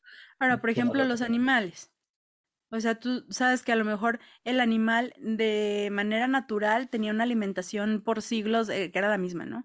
Pero ahora, por ejemplo, para mejorar la calidad de la carne, les inyectan al, ganado hormonas este, tiroideas, hormonas del crecimiento. Entonces ahí estás hablando de que el ser humano interviene en este tipo de animales modificando sus condiciones bioquímicas, porque ahí los estás alterando con medicamentos. Ahora, por ejemplo, en los animales de casa puede ser que los mismos alimentos enlatados no es lo mismo que le des comida a un perrito o a un gato a que le des todos los días croquetas. Es como si tú comieras todos los días salchicha. Entonces, obviamente también la evolución misma de la sociedad va poniendo más a la mano cosas tan procesadas que puedan facilitar la, aparición de nuevas enfermedades como el cáncer en los animales. Ok. Y también te iba a hacer esa pregunta, ¿qué tanto afecta toda esta cantidad de todo, o sea, comida transgénica, eh, tipos de, algunos tipos de riegos que se hacen con ciertos elementos químicos, ciertos pesticidas y un montón de, un montoncísimo de cosas, porque dije tres y deben ser como 10 millones, de sí deben ser muchísimas. Eh, ¿Tú qué, ¿Qué tanto crees que afecta esto en el incremento de cáncer de la humanidad? ¿Totalmente 100% o solo un poco, una parte, nada? Muchísimo. Yo creo que si todos fuéramos conscientes de lo que nos metemos a la boca, no comeríamos nada. Ok. o sea, yo por eso le apuesto más a que por dentro esté uno preparado para lo que viene de afuera. Porque, fíjate, o sea, el, la, ah, los productos agrícolas cada vez están teniendo que utilizar diferentes tipos de químicos por las agresiones climatológicas. Entonces necesitas productos que aguanten una sequía o que aguanten una helada o que aguanten una plaga. Eh, aparte de no nada más los alimentos transgénicos, sino que la cantidad de herbicidas o plaguicidas, que, etcétera, ¿no? que puedan usar. Entonces te irías como por una eh, industria un poquito más, uh, o sea, tú dirías, bueno, pues yo consumo lo que como en mi casa, pero pues eso tampoco es real porque no creo que todo el mundo tenga un huertito en su casa para consumir cosas. Pero sí es verdad que día con día más cosas se utilizan en el cultivo de frutas, verduras, en, en la cría de ganado, hormonas. A mí me da un chorro de risa porque decían de los pollos, ¿no? O sea, que todos los, para criar los muchos pollos, pues les ponen hormonas tiroideas, hormonas del crecimiento. Luego cuando uno come mucha carne de pollo, ahí andamos las mujeres todas bigotonas, porque eh, hormonalmente, pues también te afecta porque es lo que estás consumiendo. Eh, pero es verdad, entonces tú dices, bueno, pues entonces cultivo yo mi pollo o qué. Pero eso es verdad, eso es real. Sí, eso es real. o sea, sí es cierto que. Acá surge un mito imbécil, pero muy chistoso, de que como, claro, los, lo mismo, los pollos en las alas se les ponían hormonas, que entonces si la gente lo comía se volvía gay. los, los hombres se volvían gays, ¿no? Entonces que un poco no de gays que han surgido. no sé si Germán, no se, acuerda de, de, ese mito. O sea, cuando yo era pequeñito era re popular ese mito y de hecho la gente dejó de, consumir un poco pollo porque se iba a volver gay. Pero, pero ahí no sé por qué como hormonas femeninas, entonces que el, hombre le Sí, era una hormona, demasiadas hormonas femeninas. Sí era, sí era, como una hormona, no sé qué tipo que le vendrán al pollo, entonces que esa hormona, sí se la consumía mucho, pues se comenzaban a volver gays. Pero entonces lo que tú nos cuentas de lo que acabas de decir suena, suena re parecido a este mito que había acá, pero ese sí es verdad, o sea... No, pero eso sí es verdad, Mira, es, la, que imagínate, la generación o sea, los andrógenos que hacen, es como los que van al gym, ¿no? O sea, tú sabes que muchas de las personas que van al gimnasio eh, una de las cosas que les ofrecen son andrógenos o testosterona. ¿Por qué? Pues porque el consumo de testosterona incrementa la quema de grasa y aumenta la masa muscular. En un caballo, en un pollo, en, pues va a ser igual. Vas a tú a tener una mayor calidad de masa muscular en ese animal.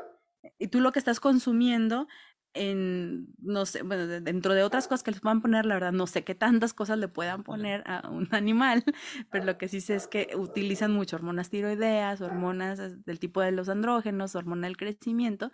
De alguna manera tú te lo estás comiendo, tan te lo estás comiendo que a veces en el antidoping hay algunos deportistas que han salido positivos por exceso de consumo de carne roja. Sí, eso no lo sabía. Ah, sí. Y... otros que ya lo agarraron como pretexto, así de que, ah, salí positivo porque me fui a echar unas carnitas claro, ayer. la cocaína. sí. Es que el carne... es, que como, es que como mucho pollo. Maradona. Pero, pero bueno, y entonces eso sí, literalmente incrementa la cantidad de vello que una mujer produce. Claro, sí, porque el exceso de andrógenos, pues lo que hace es que aumenta eh, el, la, la salida de vello en, pues, en todos, no, no en la mujer. O sea, yo digo a la mujer porque es más claro, en todos, raro. o sea, que tú digas, ah, no andaba tan bigotona. Claro, es más normal ver a, verme a mí con bigote y no verte a ti con bigote. pero, pero qué raro porque entonces eh, diría yo se puede utilizar como un tratamiento para gente que, que tiene o que tenemos poca barba y nunca he escuchado eso. O sea o porque yo que me la paso tragando pollo porque no tengo más, debería... Bueno, es que, o sea, igual, es lo que te digo, no es general. tengo esta región que es muy poco poblada de barba y se debería... A ver, se puede hacer un tratamiento médico que se sirve ese pedacito de, de, de, hormonas, ese tipo de hormonas, se aplique en ciertas áreas y sea efectivo y que, que así como muy efectivo para crecer. Bueno, es que a lo mejor tú no tienes el tipo de receptor. También hay, hay, hay gente o hay hormonas que no funcionan si no hay los receptores adecuados. O sea, yo estoy hablando, por ejemplo, en una mujer normalmente bigotona, pues si yo me depilo dos veces al año, a lo mejor me voy a depilar dos veces a la semana. ¿Por qué? Pues porque mi formación de vello es, la misma. O sea, yo voy a responder.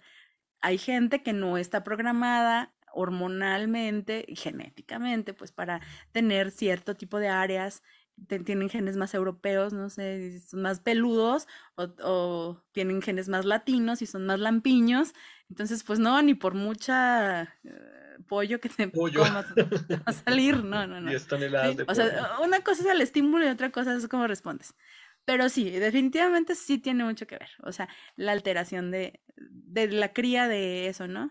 Y aparte, aparte de lo del vello en en todas las personas. ¿Y qué otras afectaciones tendría esto del pollo? Me preocupa porque digo, tiene que haber Come mucho pollo. Pues sí, pues sí, como mucho pollo, pero me preocupa porque deberían haber un montón de estudios e investigaciones que, que, o sea, debería estar hay una documentación súper inmensa de todas las afectaciones que tienen y debería estar puto prohibido darle eso o consumirlo o algo así. Esa, es otra cosa que quería yo platicar contigo, es que fíjate, aquí nosotros, la verdad es que nos siempre como que platicamos en pro de la ciencia. Pero vamos a ponernos un poquito del otro lado. O sea, ¿qué hay detrás de, de, de toda esta evidencia científica que todos vemos, no? Yo digo que las vacunas no existen, son malas. Y tienen un chip 5G. es que me voy a poner del otro lado. Yo, soy experto, yo soy experto en la Tierra es plana y sé por qué. y Dios existe y nos cuida. Y Dios existe. Y el amor también. He, luchado tanto que me sé todas las, que me sé todas las, los sustentos lógicos que ponen para argumentar todo. Es que mira, de repente está hasta peligroso tocar este tema porque luego lo agarran así, ¿no? ¿Quién, ¿Quién maneja todo esto? ¿La industria farmacéutica en cuanto a medicina se trata? O sea, que por eso está tan cerrado el que tú dices, bueno, chinga, si, si, si por ejemplo alguna hierba sí funciona o algún tratamiento alternativo funciona, ¿por qué no se genera la evidencia sustancial que me permita hacerlo, no? Ah, pues porque hay un monopolio al que no le conviene, eso es real, o sea, la industria farmacéutica es un monopolio y es un monstruo de mil cabezas que te dice que sí, que no, qué enfermedades existen y qué no. Que, o sea, así, tan fuerte, ¿no? O sea, yéndonos a un otro extremo radical. Y por el lado de la agricultura, ahorita de los pollos y de todo eso, existen también industrias poderosas como Monsanto. O sea, y no te van a dejar. Tú dices eso de los pollos y te van a decir, pues está loco, ¿no? O sea, eso no funciona así. ¿Por qué no? Este, ahorita me, me decías tú del agua de aquí, de la laguna que, está peligroso. Hay una regulación, una normatividad donde dice qué tanta cantidad de plomo o arsénico contaminantes es permitido tener en un agua para considerarse pura, ¿no? Ay, pues como ya no nos convino, entonces, ¿qué les parece si modificamos tantito el punto donde esa agua se considera aceptable y todos felices para que tú cumplas la norma y yo no tenga problemas contigo? O sea, estas son ya cuestiones muy como poderosas que hacen que la verdad no sea así tal cual la vemos, ¿no? O sea, son intereses de terceros. Y eso es, te es peligroso decirlo, porque nosotros que defendemos lo que está constatado como, como fundamentos teóricos científicos, de repente sí decir, pues es que también hay un, o sea, la ciencia, la, desgraciadamente tiene que ser títere de alguien, o sea, los hilos lo están, lo están jalando de alguna manera para que tú no seas lo suficientemente capaz de decir, ¿por qué no analizan todos los pollos y nos están exponiendo a todos? O todas las vacas, ¿no? ¿Por qué me dejan comer hormonas? ¿Por qué me están permitiendo el consumo de vegetales y frutas y yo, o sea, no sé, los transgénicos, por ejemplo, y me dicen que no hay daño a mi salud, cuando evidentemente hay algún daño, que no lo sabemos porque no te lo han dejado publicar, pero ¿quién está detrás de que no salgan esas publicaciones a la luz? Y cuando salen esas publicaciones, ¿qué pasa con los que hacen esa publicación? O sea, los frenan o no se les da popularidad o simplemente es como, es prioritario otra cosa, no sé. O sea, tan simple, ¿por qué Coca-Cola sigue en el mercado? Si es tan dañina, si estamos hablando de cáncer, ¿no? Y uno de los principales este, eh, productores carcinogénicos es toda la bola de cosas que hay detrás de Coca Cero y de Coca Light. y esos son los que financian los estudios científicos. Entonces... Pero, o sea, que tú, tú dirías que no hay ningún tipo de investigación, o sea, tú, dirías que es tan gigante el control que no se permite ningún tipo de investigación prácticamente independiente. Porque lo digo también por, eh, por ejemplo, esto lo hemos hablado aquí en el podcast en algunos capítulos, por ejemplo, que ya se han visto, por ejemplo, cuando se inició esta investigación del plomo, que precisamente fue una persona, un científico en Estados Unidos, y claro, la industria estaba yéndose encima, pero al final ciencia es ciencia y el respaldo brutal que tenía él a través de la, del, del, método científico era increíble y era un güey solo peleando contra toda la industria. También se ha visto con el tema de los, eh, de los autos, de los autos eléctricos en los cuales se han demostrado que, no, no solo eléctricos, sino también con otras fuentes de alimentación, que también es cierto que le están haciendo una persecución a nivel industrial horrible, porque claro, es gente muy poderosa, pero también, o sea, si son publicaciones, si son validadas, si son aceptadas, si pasan el método científico, si se pueden ver.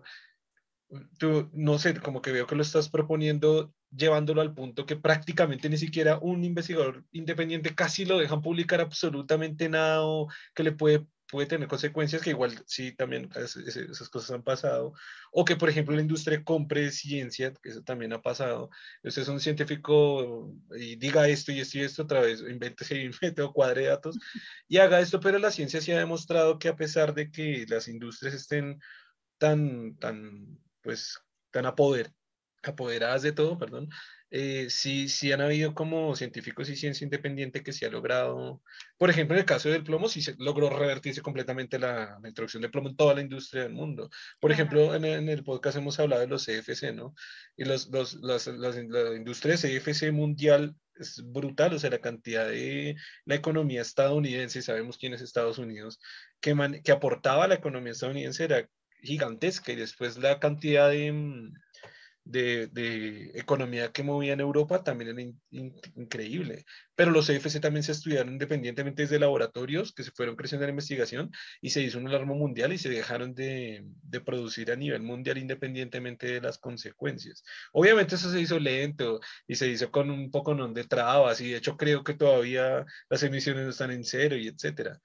Pero sí, pero si crees que sea así tan fatalista como lo, lo, lo O sea, sí, sí creo definitivamente que eh, o sea, estamos en la lucha. De hecho, yo me considero parte de los investigadores independientes, este, porque no dependo de ninguna institución de gobierno que financie las publicaciones que se hacen por parte de nuestros equipos, cuando menos del mío.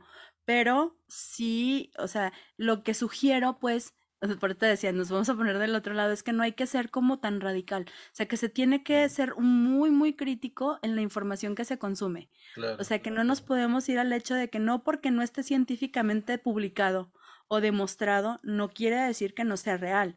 O sea, vamos a ser como, o, debemos de ser como muy críticos a la hora de que, ¿qué trasfondo tiene eso? O sea, no se te hace como muy curioso ahorita que estamos hablando del cáncer, de que solamente esté aceptado, no sé, como que la radioterapia, la quimioterapia, la ta, ta, ta, ta, tantos tipos de medicamentos. Claro, esto es muy, muy delicado porque estamos hablando de la vida de una persona. Pero que si sale tal terapia A, B, C o D, poderle dar como que esa vista crítica de decir qué tanto es la inconveniencia de la industria farmacéutica de la que tiene el control, ¿no? a que sea nada más el fármaco que ellos están desarrollando o las eh, terapias que ellos están desarrollando y no puede hacer otra solamente porque no alcanza o no tienen la influencia necesaria como para poder demostrar que también eso funciona. O sea, la verdad es que del lado científico yo creo que lo que yo sugiero es la crítica. O sea, el que no se radicalicen las posturas y que, podamos, que podamos ser tan críticos como para saber que si es factible que haya ciencia comprada, que haya manipulación de datos. Y, eso ya, ya, ya, lo, ya ha existido, o sea, ya había. Ajá, sí. se ha proliferado. Pero, por ejemplo, volviendo al tema de los, de los, de los pollos, pasa que no me he puesto a investigar. Así que yo puedo asegurar que tiene que haber mucha investigación con el tema de, los, de, los, de pollo. Puedo asegurarlo voy a hacer la investigación y a terminar el podcast porque no me voy a poner a hablar sin datos ni a decir nada. Pero, ¿por qué? Porque es un tema mundial. Porque tú decías, listo, el de la laguna aquí en donde estás. Y yo también, claro, pues en una región pequeñita aquí de Colombia, lejana de la capital o algo así, que no la consume una población, y dicen, sí, aquí sí que la pueden comprar y pueden ocultar información que les queda súper fácil. O sea, un, investigador con un equipo europeo no va a venir hasta el pueblito perdido de Colombia, no sé si es un pueblito perdido, pero es una región muy pequeña. Pero el tema de los pollos es una industria mundial.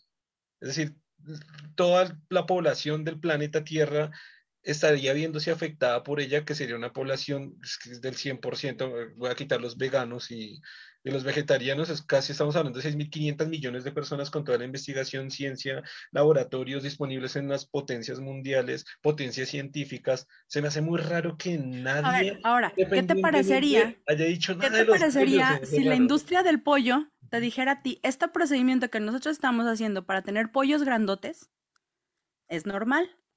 Y es inocuo. seguro lo van a decir. Claro, claro, o sea, te, dice, es normal y es inocuo.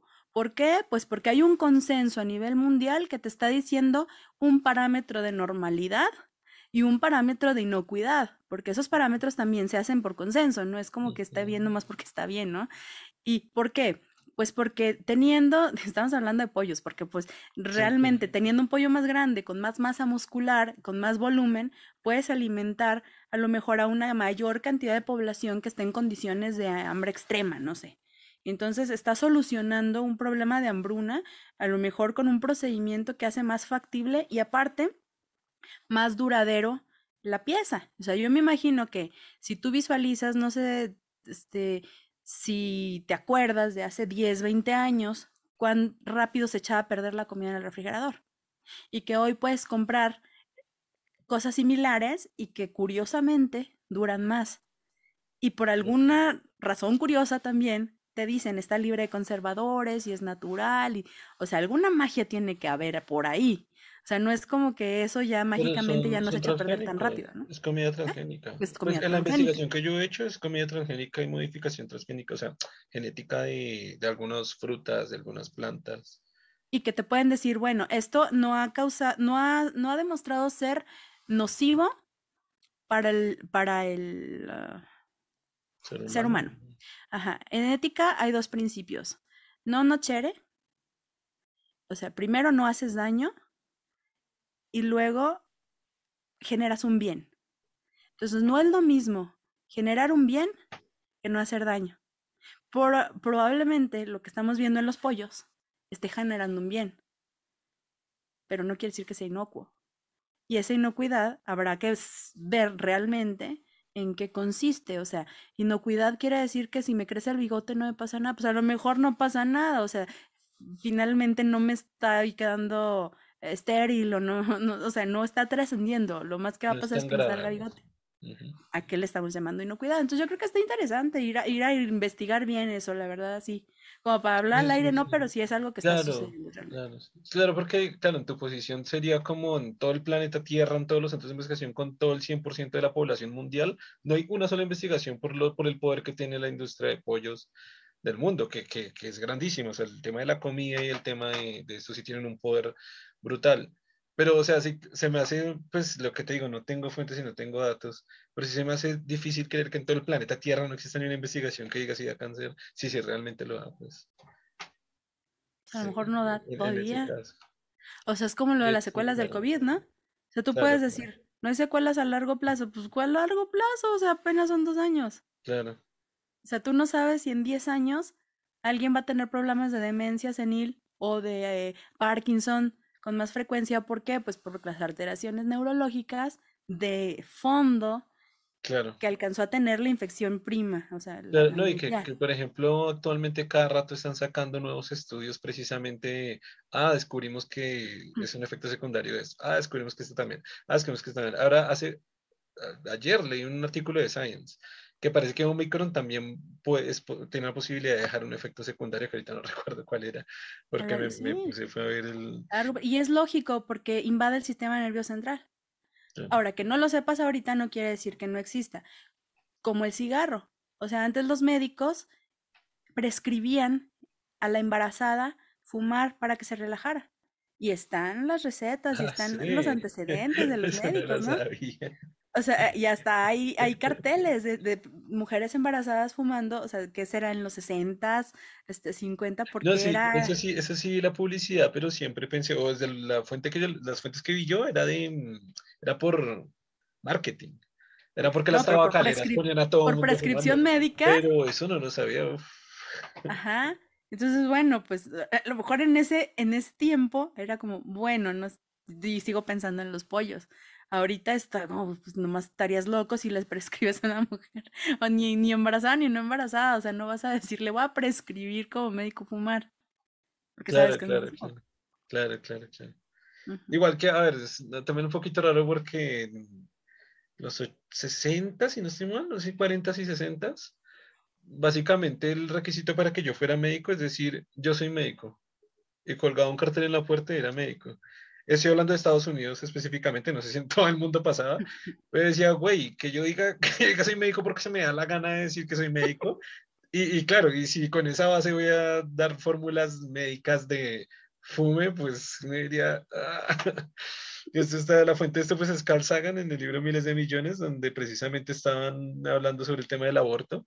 Entonces decían, miles de médicos decían, no lo haga eh, porque yo soy médico. Y decía, ¿por qué es médico? Porque sea, yo soy médico y puedo entrar en la, en la puerta. Y decía, wow, o sea, de ahí ya va toda la base horriblemente mal. Eh, quería este tema, no sé si para cerrar o para precerrar. eh, pues justamente, justamente que te pusiste ya en este otro campo de, las, de, la, de, la, de la duda o de que de precisamente este argumento exacto de la monopolio farmacéutico, les encanta utilizarlo a un montón de gente que piensa, tú, tú nos vas a dar tu opinión, si es real o no, eh, que precisamente gracias a, las cosas que tú acabas de mencionar, al poder que tienen estos, al monopolio de la farmacéutica, al dinero que manejan, tú acabas de decir, porque tiene que estar aprobado solo tres tipos de, o sea, quimioterapia, tal, tal, tal, tal, eh, de que se dice que la cura al cáncer ya fue encontrada hace muchísimo tiempo, eh, pero que no la han querido mostrar al público para mantener ese monopolio y para mantener ese, mm, ese, ese poder, esa cantidad de ingresos en los diferentes sistemas, porque también el cáncer es carísimo en todos los sistemas, sistemas de salud público, privado, para las personas independientes, en deuda a la familia para pagar el tratamiento de cáncer, precisamente el tratamiento que está que, como tú dijiste, ¿quién lo dice? Las farmacéuticas dicen, haz esto y esto y esto. ¿Es verdad o no es verdad? Es, es, verdad que la, la, cura del cáncer ya existe hace mucho, no la han querido dar y están enriqueciéndose todas estas industrias o, bueno, no sé qué, qué nos puedas decir. Mira, hay, un, hay una premisa que a nosotros nos repiten muchas veces en medicina. Lo que sirve para todo no sirve para nada. Esto con relación a que si el Vox Populi de teorías conspiranoicas dicen que ya, ya existe una cura para el cáncer, yo preguntaría primero, ¿no? O sea, lo, lo, lo que te puedo decir es no sé, o sea, la verdad, no sé porque probablemente eh, muy, no, me, me, siento yo muy lejos de tener el conocimiento absoluto, no sé, pero yo preguntaré, ¿para qué cáncer? ¿Para cuál cáncer? Porque como ya bien hemos hablado aquí, aunque sea una, una alteración en los mecanismos de reparación de, de las células, son distintos. Entonces no puedes tener una cura para, aunque estemos hablando de un procedimiento oncológico que se comporta de maneras tan diversas y que depende de tantos factores que están eh, vinculados o no. Entonces no, no creo que sea posible, o sea, no, no estamos hablando de algo sencillo. Por eso, o sea, de primera a mí se me ocurre decir no y, hay que tener mucho criterio en cómo se maneja vuelvo a esta información que, que, acabamos de poner. O sea, yo me ponía en el punto de que sí existe un monopolio en las industrias farmacéuticas y que sí hay alguien moviendo los hilos, pero hay que tener criterios. O sea, si existe A, B, C o D y yo pienso que puede existir un tratamiento C, pues lo, lo que yo sugiero es voy investigo, ¿no? o sea, me suena lógico cómo es que funciona o cómo que se genera el cáncer del que, al que yo tengo enfrente y cómo es el mecanismo de acción de lo que me están sugiriendo como un tratamiento para poder ver cuando menos la posibilidad de que eso pueda servir. Y en el caso de que haya una cura, eh, una cura no, no, o sea, no es ni siquiera real. Porque te digo, son muchas entidades, o sea, son, sí es un cáncer por decirle de una manera o por ponerle un nombre pero estamos hablando de algo totalmente multicausal. Eso es no. Pero conclusión. Ah, no, no hay una cura para el cáncer, o sea, eso no, no, creo que sea. Ok, está, tú sabes que este tipo de, bueno, no sé, planteamientos también son derivados, ¿no? Otro derivado dicen que precisamente por las mismas razones Puede que no haya una cura para el cáncer, pero no quieren tampoco que haya, ni quieren investigarla, ni quieren hacer nada para que surja. ¿Qué opinas tú de esta? Que es casi como la otra, pero bueno, tú sabes, ¿no? Es como esto de las vacunas que se tienen fetos de bebés. No, no, no sea estúpido, no tiene fetos de bebé, tiene microchips. No, no, no sea estúpido, no tiene microchips, tiene enfermedades que nos van a, o sea, se van derivando todos en sus cosas, ¿no? Pues esos planteamientos, por ejemplo, de esa, ¿qué, qué opinas? no, también eso se me hace muy absurdo, porque así como decías tú de las investigaciones independientes, o sea, si, si eso dependiera de gobiernos, también afortunadamente el mundo es muy polifacético. O sea, no es como, bueno, si a lo mejor en el gobierno de Estados Unidos hay un interés porque la gente que tiene cáncer nunca se cure, ¿no? La que tiene diabetes nunca se cure. Pero la realidad es que tenemos muchas posturas a, a, lo largo del mundo. Entonces, si no existiera en un gobierno, existiría en otro, por las investigaciones financiadas de, de instituciones grandes. Pero aún así, y si no fueran en estas que son financiadas y tienen que ver con los gobiernos, están las investigaciones independientes y hay mucho, mucho desarrollo. Eh, yo tengo una conocida que en algún momento creo que hice un, programa con ella el año pasado. Este, ella está precisamente en la industria de la farmacéutica buscando mmm, como targets epigenéticos para cáncer de distintas este, cosas. Entonces es, es, mucho, o sea, el interés en la cura realmente es mucho, es, es, es, es genuino, pues está difícil precisamente por la complejidad del problema. Pero te digo igual, si fuera interés de un gobierno, hay investigaciones privadas. Ya, ya se sabría, o sea, no hay, no es que no exista, pues, no, no. Ok, porque digamos que otra cosa de, los, de lo que afirman, o sea, claro, se pueden hacer como de abajo hacia arriba, eh, como generalizando el, el, problema, o sea, generalizando me, me refiero que van de lo, de, lo, de lo particular a lo general, ¿no?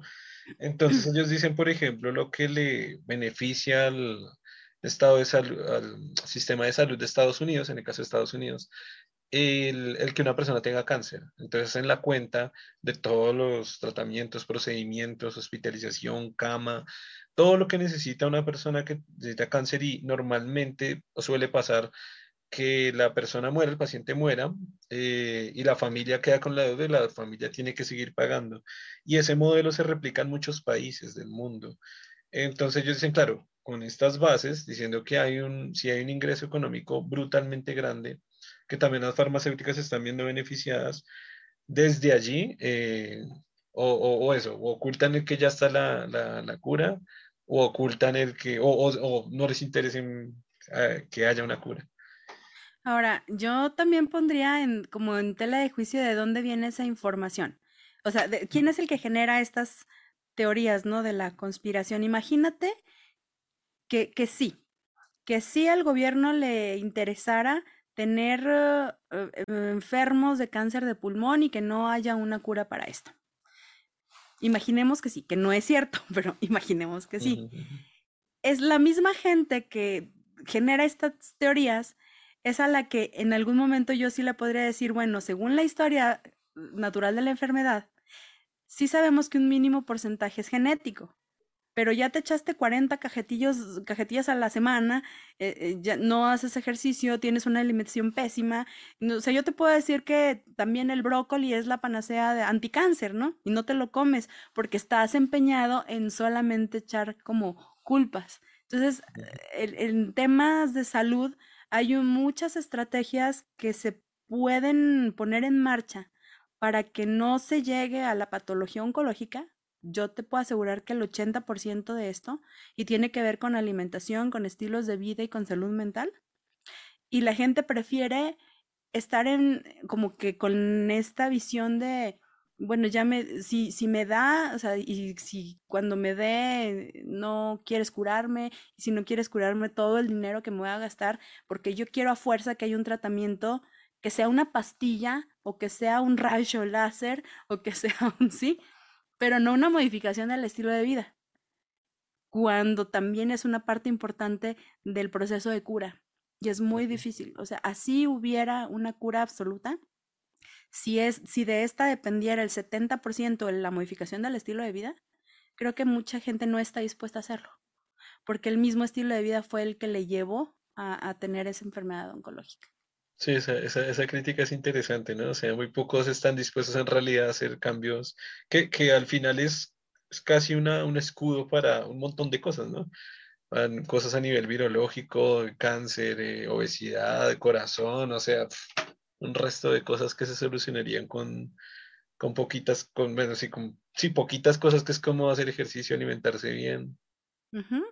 Y creo que con eso ya le daría un, y bueno, no sé si Germán, que, que ha estado muy callado, quería decir algo, opinar algo, comentar algo de lo que estábamos hablando antes. No, pues lo que estaba concluyendo es muy importante por lo que decían, estábamos, hablábamos de que lo que sí está pasando, que es que obviamente en la medida que nuestra esperanza de vida ha aumentado, eh, digamos, la el estilo de vida ha sido más importante realmente que, la cuestión genética como tal en, la enfermedad, porque de hecho está, influyendo más en la medida que exponemos más nuestro cuerpo a, mm, eh, puede ser a, agentes que, que dañan nuestro cuerpo.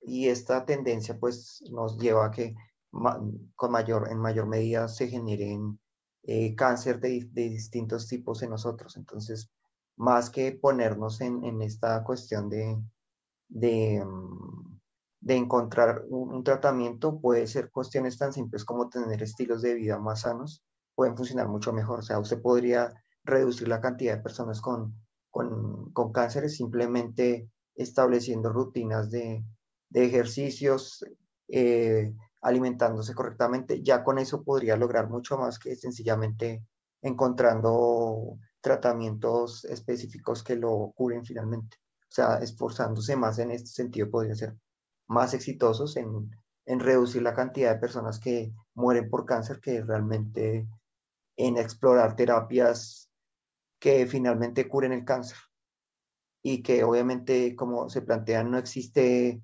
pueden lograrse que curen un tipo de cáncer solamente y hasta ahí, pero que lograr una, una terapia o un tratamiento que cubre cualquier tipo de cáncer, eso es sea, se veo muy difícil porque, como ella explicaba, como cada cáncer tiene su propia forma de manifestarse, su propia forma de generarse, pues usted no va a encontrar una terapia que le funcione para todos. De pronto pueden ser exitosos en un tipo de cáncer, pero pues lograr lo que se plantea de que ya encontraron la cura para el cáncer en términos generales, no, lo veo muy, muy difícil que sea, que sea cierto.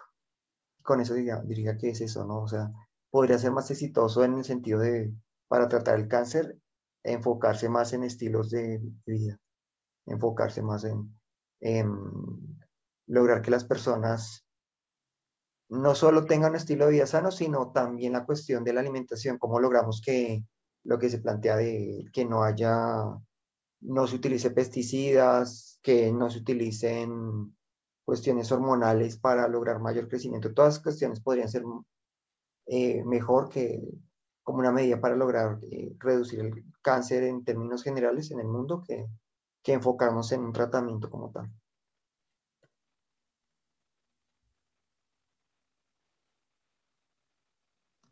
Y bueno, para, para cerrar, no sé si, si quieran decir algo ya para finalizar. Itzia, no sé si quieras dar, decir algo final o...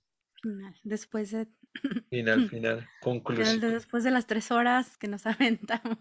Bueno, pues gracias. Siempre es un gusto estar con ustedes, bien interesante, aunque brinquemos de, de temas a temas, pero es que todo, tiene, todo tiene que ver con todo, ¿no? Pues como invitar a todos, todo tu auditorio que es bastante grande y aparte tienes personas muy críticas dentro de que creo es lo, padre de este canal, ¿no? Por invitarlos a utilizar eso para no ser, no tener posturas radicales. Si algo les llama la atención antes de tacharlo como fake, pues también vamos a dar el beneficio de la duda, pero con una postura crítica, analizar los por qué sí, los por qué no, y también manifestarlo, o sea, porque a lo mejor y si la cura de algún tipo de cáncer anda por ahí perdida, pero por falta de popularidad o por falta de poder de los grupos que están empezando a estudiarlo, pues no es como, no, son volteados a ver. Entonces, si nosotros como comunidad científica nos, nos podemos apoyar siendo uno críticos y valorando el trabajo de los que están eh, haciendo propuestas nuevas, pues estaría padre, ¿no? siempre y cuando estén bien fundamentadas y tengan toda una lógica por detrás, creo que no se debe de invalidar tan rápido. Creo que esa es una manera como de terminar con estos monopolios, la crítica, el, el saber ver y el saber leer, el saber opinar y si ya de plano algo, si de plano es fake, pues también no difundirlo. O sea, antes, igual por el otro lado, ¿no? Si sabemos que algo suena como muy mágico y muy bueno, algo malo hay detrás de eso. O sea, no, nada cura todo. O sea, el que cura, lo que decía yo ahorita, ¿no? Lo que sirve para todo no sirve para nada. No hay remedios mágicos. Y el hecho de que a alguien le haya funcionado alguna estrategia, no deja de ser solo una anécdota, o sea, eso no es conocimiento científico. Si ustedes conocen también a alguien que se haya curado por alguna cosa extraña, algún remedio mágico o alguna, o sea, si no tomarlo como una ley o, para andar difundiéndolo, sino pues eso es anecdótico. El conocimiento científico se hace robusto a medida de que se hacen estudios serios. Eh, y se tiene una plausibilidad biológica detrás de todo eso. Eh, invitarlos y pues agradecerles. Es un gusto siempre estar con ustedes. No, listo, muchísimas, muchísimas gracias, Kitsia. Eh, sabes un montón, o sea, para la gente que de pronto se pregunta, no se leyó nada, no se estudió nada, todo lo que tenía acá no lo votó acá y no lo dijo, o sea, súper, súper dura. Eh, muchísimas gracias por acompañarnos. Tú sabes que esta es tu casa, vas a estar aquí pronto, vas a estar. ya no te pregunto, ya te digo, vas a estar. Para hablar de alguna otra cosa, de algún otro tema.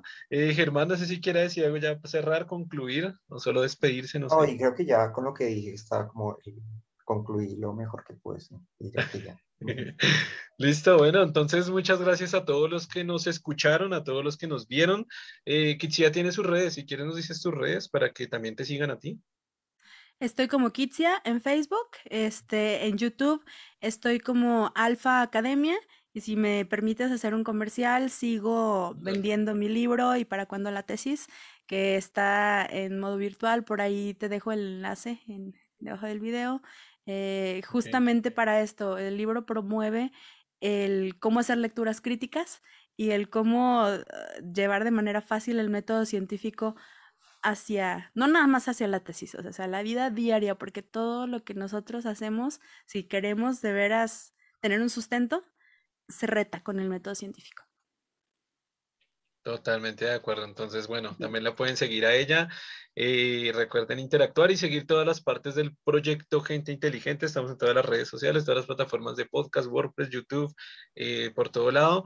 Eh, gracias a Germán también por estar acá y nos vemos en el siguiente capítulo. Chao a todos.